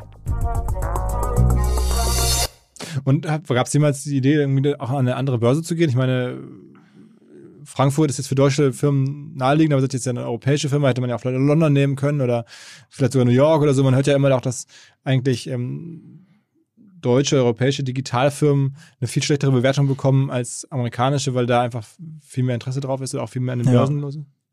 Also das war, ähm, das war für uns eigentlich nie so eine richtige Diskussion. Wir sind, wir fühlen uns zwar, oder wir sind ein globales Unternehmen, ein internationales Unternehmen, aber für uns ist Deutschland unser Heimatland und hier sind wir als Firma irgendwie angesiedelt und ich glaube, Ich glaube ehrlich gesagt, das, also das war für uns eher so eine emotionale Entscheidung. Ich glaube, wenn man, äh, wenn man sich das faktenbasiert anguckt, ist schon die Frage, ob Deutschland noch der beste Platz ist ähm, oder halt irgendwie äh, USA oder UK. Ähm, aber für uns war das eigentlich, stand das nie so zur Debatte. Ähm, was natürlich cool ist an Corona, muss man sagen, dass es halt viel einfacher fällt, internationale Investoren zu treffen. Und mein Gefühl ist auch, dass Corona schon geholfen hat, auch internationales Geld ähm, äh, ja, äh, nach Deutschland zu holen oder nach Europa zu holen, weil halt die letztendlich machst du ja mit allen Videocalls, ja. Es ist ja eigentlich, ich hatte, wir hatten teilweise sogar Videocalls mit Leuten, die in Hamburg sind, ja.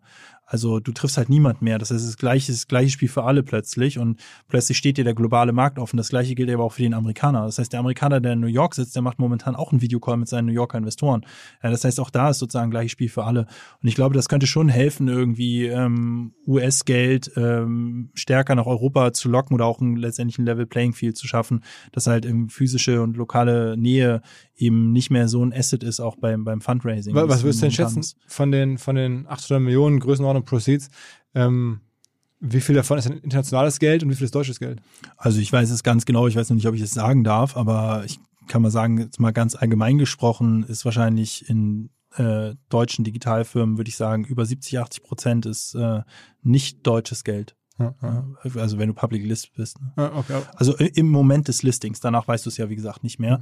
Äh, aber da kommen die großen Fonds sitzen in der Regel schon in UK und, und äh, Amerika.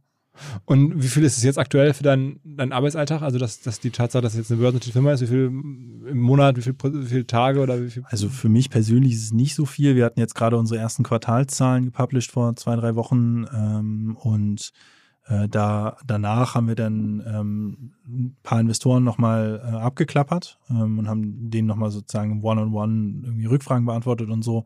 Und da war ich jetzt bei einigen dabei, aber die Hauptarbeit liegt da bei Hannes. Und von Hannes nimmt das schon einen relevanten Teil ein, von seinem Tag. Und von dem ganzen Team jetzt logischerweise. Das hinter genau, wir haben jetzt ein Investor Relations Team, aber das ist ja auch so ein bisschen deren Job. Ne? Ähm, von unserem Finance Team äh, nimmt das noch ein bisschen Zeit ein, Legal definitiv. Aber ist ja teuer dann am Ende, so eine Firma an der Börse zu führen, ist ja, ja teuer. Also ich meine, es ja. muss dir irgendwas Kommt bringen. schon Kosten drauf, ja. Weil allein das ganze äh, Investor Relations Team, was du ja. denn da quasi jetzt hältst, das... Ja, und von Hannes Zeit nimmt es auch echt einiges ein. Ne? Da macht er, der hat die, der hat dann den, du veröffentlicht seine Quartalszahlen, der hat die Präsentation gemacht? abgestimmt. Hätte man es nicht auch sein lassen können? Hätte man nicht sagen können, okay, jetzt mittlerweile 800 Millionen, die hättet ihr wahrscheinlich auch von irgendeinem Growth Investor bekommen. Da hätte man dafür nicht eine ganze Abteilung aufbauen müssen, nicht die ganzen Kosten. Ja. Hätte irgendwie jetzt irgendwann, keine Ahnung, äh, Softbank oder irgendein äh, Tiger Global, wie sie alle heißen. Jetzt bei euch Anteile, würden sich neben Otto schön ja. einsortieren und äh, wäre doch viel einfacher. Ja, wäre es auch. Also die 800 Millionen einzusammeln geht auf jeden Fall schneller und effizienter und ohne die Kosten und ohne den ganzen Aufwand. Die nächsten 800 Millionen einzusammeln geht allerdings schneller. Aber wenn du einmal public bist und einmal die ganze Struktur durch hast, dann eine neue Kapitalerhöhung zu machen, geht relativ schnell. Ähm, wenn du das Vertrauen der Investoren hast. Ja, es gibt da so ein sogenanntes Overnight Bookbuilding beispielsweise und andere Geschichten. Das heißt, quasi neues Geld aufzunehmen, geht dann teilweise innerhalb von ja, wenigen Wochen. Also habe da jetzt auch keine 100% äh, Zahlen, aber ich glaube, ein Zalando oder sowas, die haben auch ein, ähm, die haben auch nochmal neues Kapital aufgenommen. Und viele börsennotierte Firmen haben ja neues Kapital aufgenommen und die nehmen, die nehmen oft wirklich mehrere hundert Millionen ein oder teilweise über eine Milliarde in einem extrem schnellen Prozess, ja, teilweise wirklich innerhalb von zwei, drei, mit zwei, drei Wochen Vorbereitungszeit und dann äh, machst du dieses, äh, dieses Overnight Bookbuilding, wo, wo quasi du dann formell einmal rausgehst und sagst, so, ich will jetzt hier irgendwie Betrag X aufnehmen, gib mal, äh, sag mal, ob ihr rein investieren wollt. Und dann machst du so eine Art Mini-IPO, aber im Schnelldurchlauf, ja. Das ist natürlich schon ein Vorteil. Ein anderer Vorteil ist, dass du letztendlich eine liquide Aktie hast. Wenn es zum Beispiel um Mitarbeiterincentivierung geht, dann ist es in Zukunft so, dass ähm, von unseren Führungskräften äh, ein Teil des, äh, ein Teil der Kompensation eben in Aktien erfolgen kann, beispielsweise. Und ja, hast ein bisschen Credibility, ähm, bist halt ein öffentliches Unternehmen, das heißt, du veröffentlichst eben auch alles, was du so tust, musst Rechenschaft ablegen. Das hat natürlich Vor- und Nachteile, aber es hat schon auch Vorteile, letztendlich Rechenschaft abzulegen, in Anführungsstrichen quasi zu veröffentlichen, was du so tust, ne? Und, und sag mal, ähm, weil du gerade sagst, Mitarbeiter, auch Incentivierung und sowas, es gibt ja immer die Frage, wir haben das auch, glaube ich, hier über Jahre diskutiert, was müsste man eigentlich tun für Hamburg und so. Ähm, ihr habt jetzt schon auch einige neue Millionäre erzeugt, die bei euch gearbeitet haben, die durch den IPO jetzt äh, entweder haben, haben, sie schon Cash bekommen oder sie kriegen dann nach dem Haltefrist dann irgendwie ihr Cash. Aber wenn sie Aktien verkaufen, aber es sind schon jetzt neue Millionäre ins Hamburger Ökosystem reingekommen? Ja, also auch das ist öffentlich. Ich will jetzt keine genauen Zahlen nennen, aber bei uns war es schon immer so, dass die Führungskräfte ähm, virtuelle Anteile bekommen haben, ähm, die dann zum IPO quasi äh, zu ja, echten Anteilen werden, wenn die Lockup-Period vorbei ist. Das heißt, also wenn die jetzt unser Unternehmen verlassen, dann behalten die die Anteile, verkaufen können sie aber erst nach der Lockup-Period. Äh, aber das kann ihnen jetzt niemand mal wegnehmen. Das heißt, nehmen wir mal an, der Kurs bleibt jetzt stabil, dann können die nach der Locker Period das zu genau dem Wert eben auch verkaufen. Und das ist schon relevant Geld, was da jetzt ins Ökosystem geflossen ist, ja. Also reden wir schon von, weiß ich nicht, 50, 60, 9 Hamburger Millionären. Ja, nee, weiß ich nicht, wie viele Millionäre. Es ist, da muss man sagen, das ist schon ein relevant achtstelliger Betrag, aber das ist äh, eben auf sehr viele Köpfe verteilt auch. Ne? Okay. Okay, okay. Und sag mal, ähm, guckst du jetzt jeden Abend äh, vom ins Bett gehen in der Börsen-App euren Kurs an?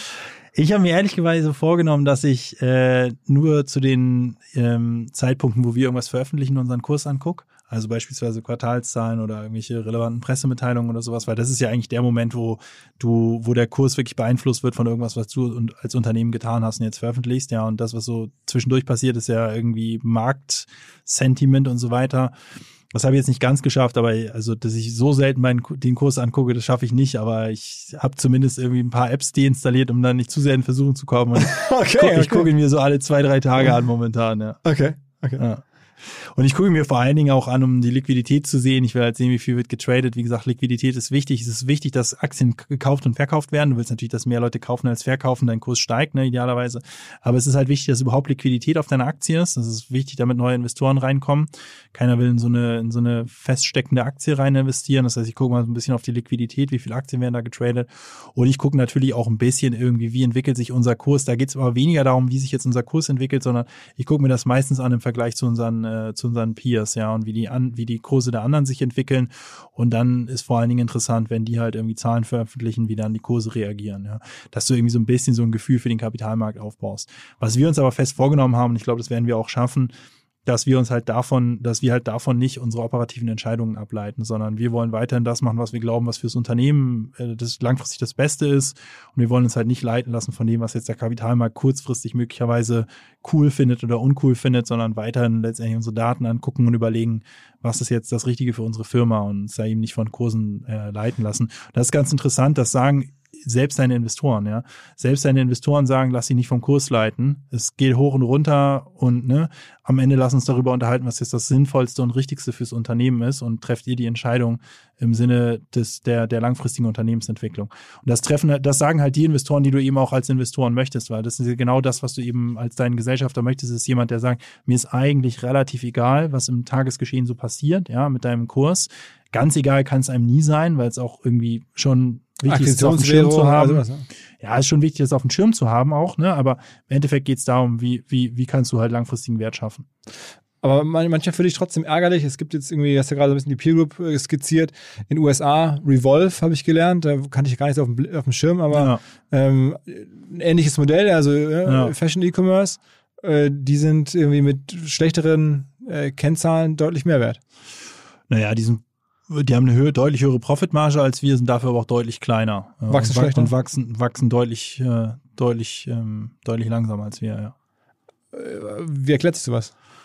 Ja, weiß man nicht. Also am Ende des Tages ist es auch da eine Discounted Cashflow-Rechnung, dass da die Annahme ist, dass sie irgendwie in den, in den nächsten 10, 15, whatever Jahren halt unfassbar viel Dividende ab, äh, ja, abliefern, ja. Die sind halt heute eben extrem profitabel. Ne? Die sind halt extrem profitabel, in Anführungsstrichen extrem, ja. Also andere Branchen werden über solche Gewinnmargen lachen, aber die sind halt schon über zehn Prozent Gewinnmarge, was für den äh, Fashion-Online-Handel schon nicht schlecht ist, ne? Wachsen dafür aber eben auch kaum und sind relativ klein. Und sag mal, guckst du jetzt Zalando viel an? Meine, die sind ja rein, eigentlich jetzt auf, auf Multiple-Basis äh, schlechter bewertet als ihr, ne? Hm, weiß ich gar nicht. So ein bisschen die Frage, auf was du den Multiple anlegst. Also nur Umsatz. Ne? Ja, aber es ist auch die Frage, auf welchen Umsatz du ihn anlegst. Ne? Ob du ihn aufs letzte Geschäftsjahr anlegst, auf die letzten zwölf Monate, auf die nächsten zwölf Monate, auf den, den Multiple auf die nächsten drei Jahre. Ja, du kannst ja Multiple eigentlich auf vielen Ebenen anlegen. Du kannst ein Multiple auf deinen Gross Profit anlegen oder auf den Umsatz oder auf den Profit. Ja, also ich sag mal so, auch ein Multiple-Vergleich ist jetzt irgendwie ist nicht so straightforward. Da muss man schon überlegen, auf was legt man jetzt den Multiple an und ja, das ist je nachdem, auf was du ihn anlegst, sind mal wir, haben mal wir einen höheren Multiple, mal haben die einen höheren Multiple. Ich meine, Zalando gucke ich mir natürlich schon seit immer an, ja, also auch bevor wir schon börsennotiert waren. Aber auch da ehrlich gesagt interessiert mich weniger der Kurs als das, was die halt eben tun und was die ähm, ja, was die, was die als Strategie definieren und, und wie du, wie die so äh, agieren. Ne? Krass auch, wie die noch weiter wachsen, ne? Also man muss ja. sagen, die auf einem noch höheren Niveau wachsen die, wachsen die immer noch ganz gut weiter, ne?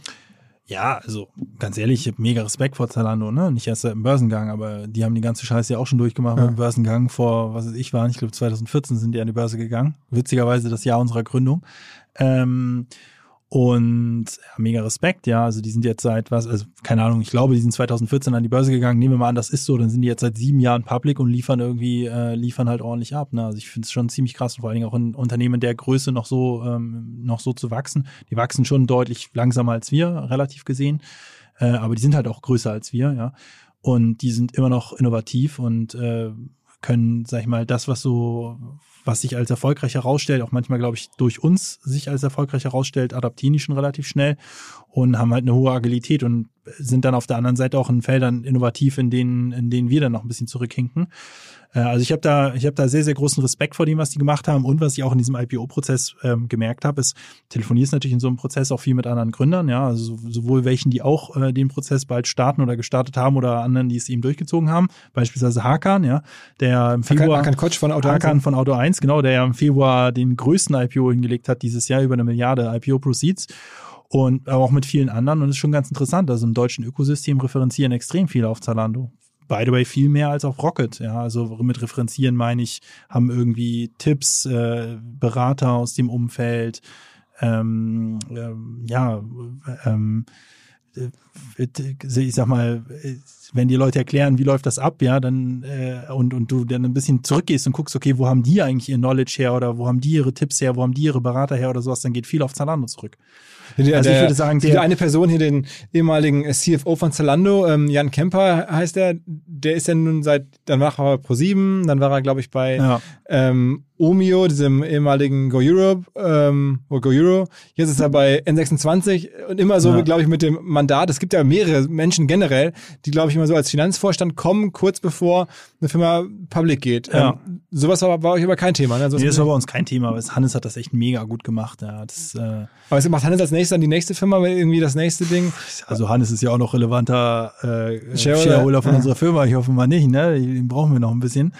Ähm, ja, aber es ist so, ja. Es gibt im deutschen Ökosystem nicht viele, die es geschafft haben, Milliarden-IPO hinzulegen, also Milliarden-Bewertung jetzt, ja, und, und dann auch erfolgreich waren und dann eben auch äh, viele, viele Jahre Track Record sich aufzubauen am Kapitalmarkt. Ich meine, wenn man sich anguckt, ich glaube, Zalando ist mit 20 Euro oder sowas public gegangen, die traden jetzt bei bisschen über 90 oder so, ja.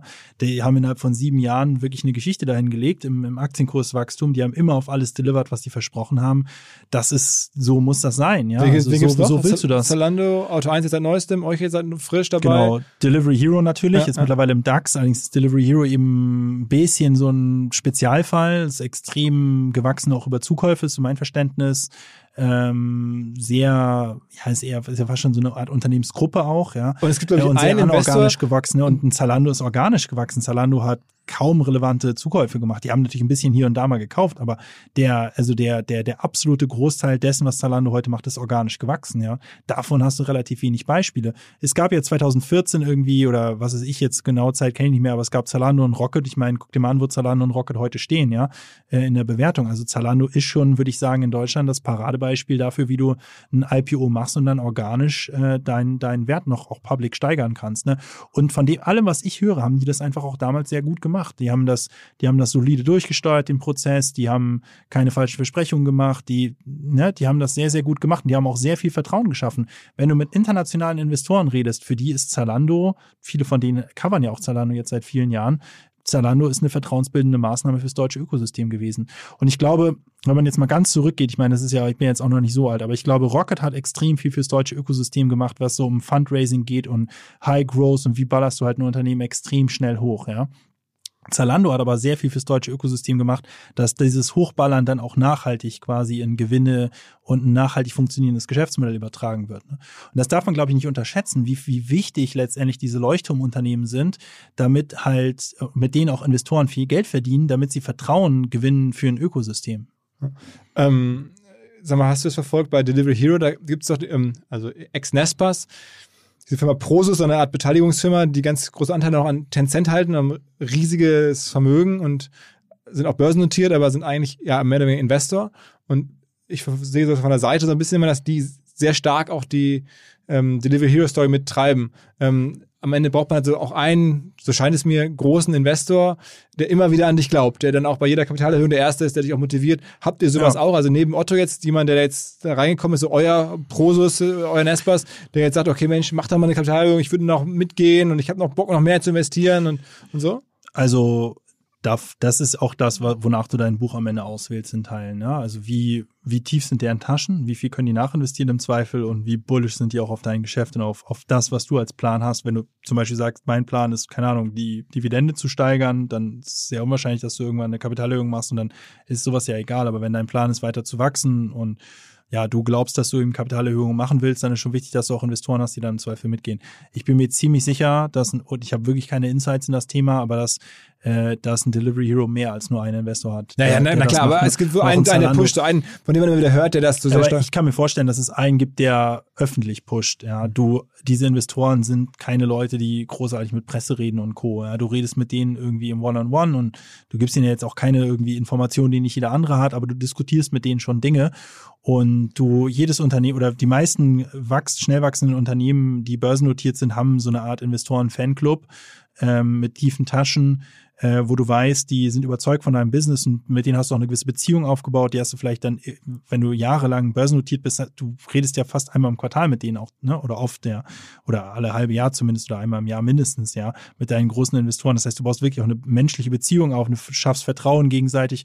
Das ist genau das, was du brauchst, sodass wenn du dann wirklich mal eine Kapitalerhöhung machen willst, das dann eben auch relativ schnell geht. So funktioniert das ja, dass du dann auch plötzlich innerhalb von zwei, drei Wochen unfassbare Beträge einsammeln kannst, weil du weißt, du hast hier einfach einen bestehenden Stamm an Investoren, die dir vertrauen und die, die dich backen quasi bei dem, was du machst. Ja. Das heißt, der, der, der Weg ähm, für dich jetzt irgendwie in irgendwelche Quartals ähm, Report-Meetings reinzukommen und zu sagen, ey Jungs, ich habe hier keinen Bock mehr drauf und so, so Elon Musk-mäßig, irgendwie, ich will gar nichts mehr reporten und so und macht doch, was ihr wollt, der ist noch ein bisschen weiter. Ja, also weißt du, es gibt für alles Ausnahmen, ja. Wenn du Elon Musk bist, dann, dann, dann kannst du das vielleicht so machen. Ist aber auch die Frage, ob er das wirklich so macht, ja, oder ob er nicht sich auch in äh, Investoren-Meetings setzt und da irgendwie vernünftig agiert, was ich schätzen würde. Ähm, aber ja, also ich glaube, was Investoren gar nicht geil finden, ist so eine Sprunghaftigkeit und Überraschungen. Ja. Wir kaufen jetzt Bitcoin in großem Maße. Ja, genau. Das zählt, glaube ich, unter dem, was Investoren in der Regel nicht so geil finden. Ja. Ich glaube, was Investoren wollen, ist irgendwo eine gute Kombination aus Bullishness in dem, was deine Ambitionen sind und irgendwie ne, äh, Ambitionen und aber gleichzeitig auch eine gewisse Konstanz in deinen Aussagen und deinen Strategien. Was nicht heißt, dass du nicht deine Strategien wechseln kannst. Auch hier Zalando wieder gutes Beispiel. Ja.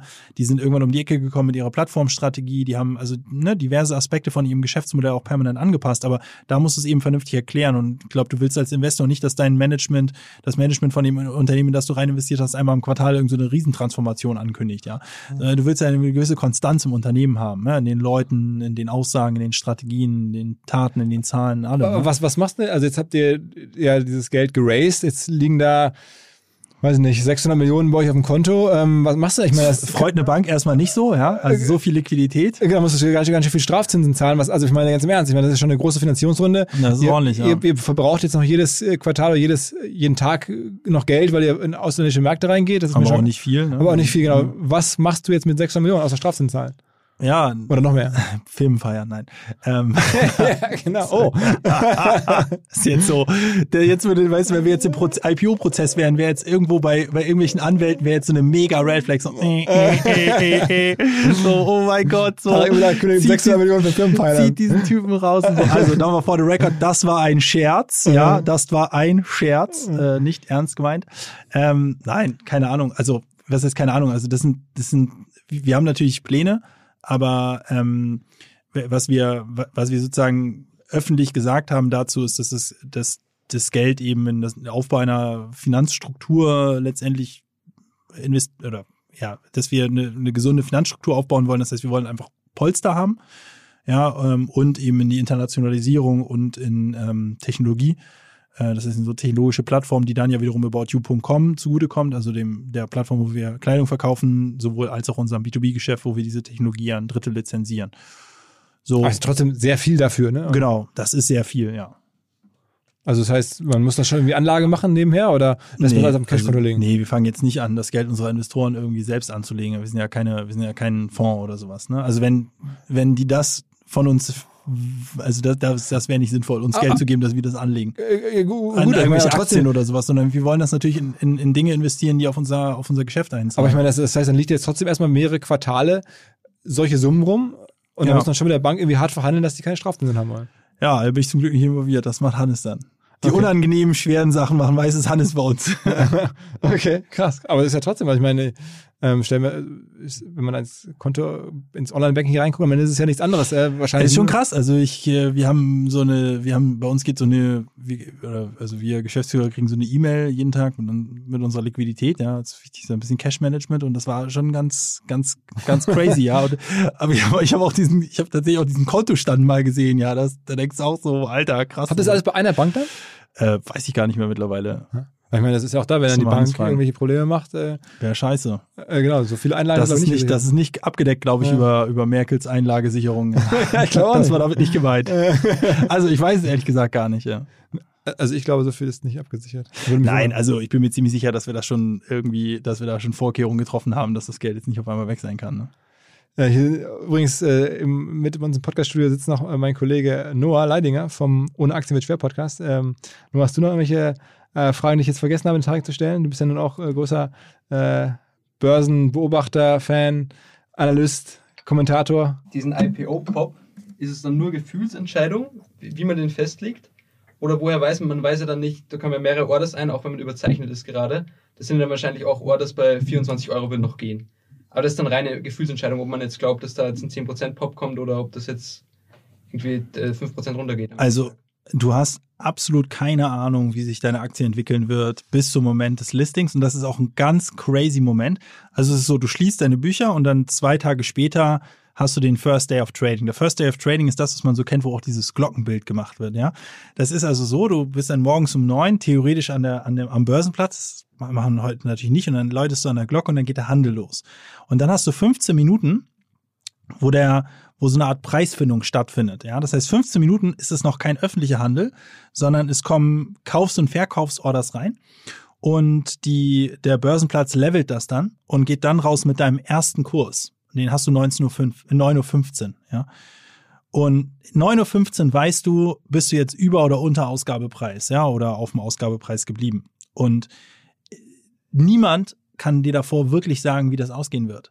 Ja, du hast ein Gefühl, ob das jetzt irgendwie gut oder schlecht läuft, weil du weißt ja, ähm, du kennst ja deine Orders im Buch, das heißt, du weißt irgendwie, naja gut, ich hätte, ich habe auf, auf, auf Preispunkt X hatte ich halt eine x-fache Überzeichnung beispielsweise, ja, und das ist sozusagen, da hast du jetzt, dann hat, das ist, das sind, in, also wie viel X, also wie oft, wie viel du überzeichnet bist, ist schon eine ganz gute Indikation dafür, wie hoch das Interesse an deiner Firma ist. Und was du ja brauchst, sind Leute, die dann sobald du anfängst zu traden, deine Aktie kaufen. Und davon brauchst du mehr mit einer höheren Preisbereitschaft als solche, die es verkaufen. Also kommt ja Preisbildung am Ende zustande.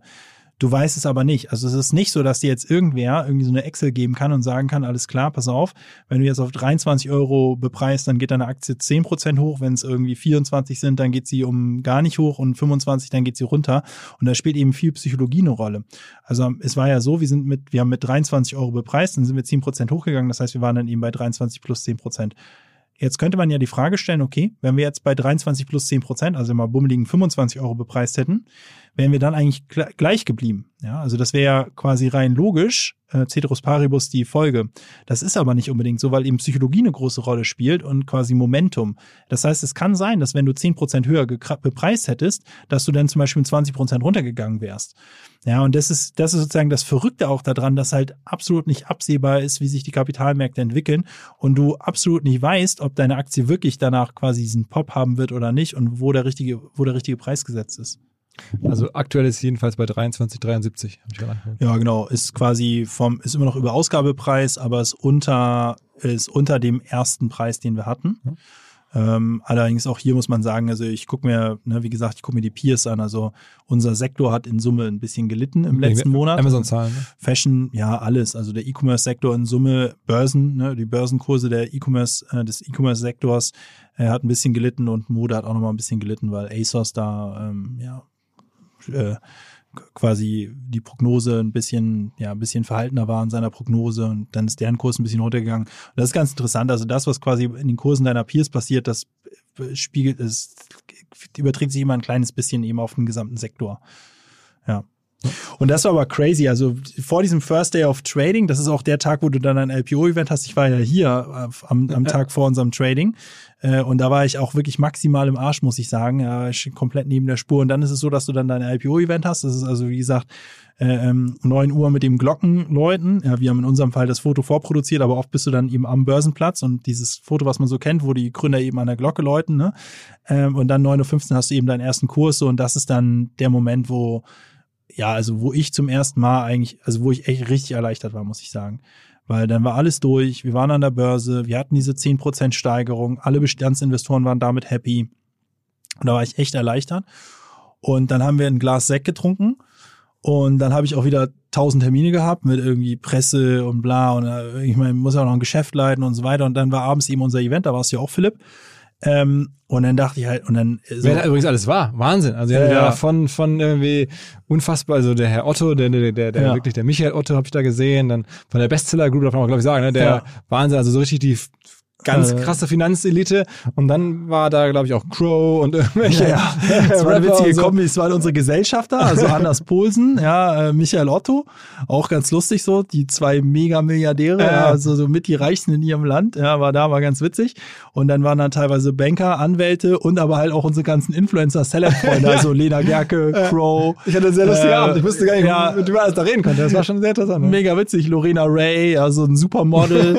äh, und so war auf jeden Fall eine witzige Kombi. War auch, war auch ein ganz cooles Event. Ne? Alles Corona-gerecht und so. Für, also mit irgendwie Test und Maske und äh, alles mögliche. Eine Hygienebeauftragte und so weiter, falls da Nachfragen kommen. Aber ähm, war auf jeden Fall eine witzige Kombi. Aber wir dachten natürlich, okay, mega geil, ne? wenn die ganze Scheiße durch werden. Mega. Also Hannes und ich war Hannes Betz und ich waren so, okay, also äh, mega, wir, wir feiern. Ich hatte mir auf jeden Fall vorgenommen, ich sauf richtig hart, ja. und so richtig hart, so richtig, richtig hart. Ne?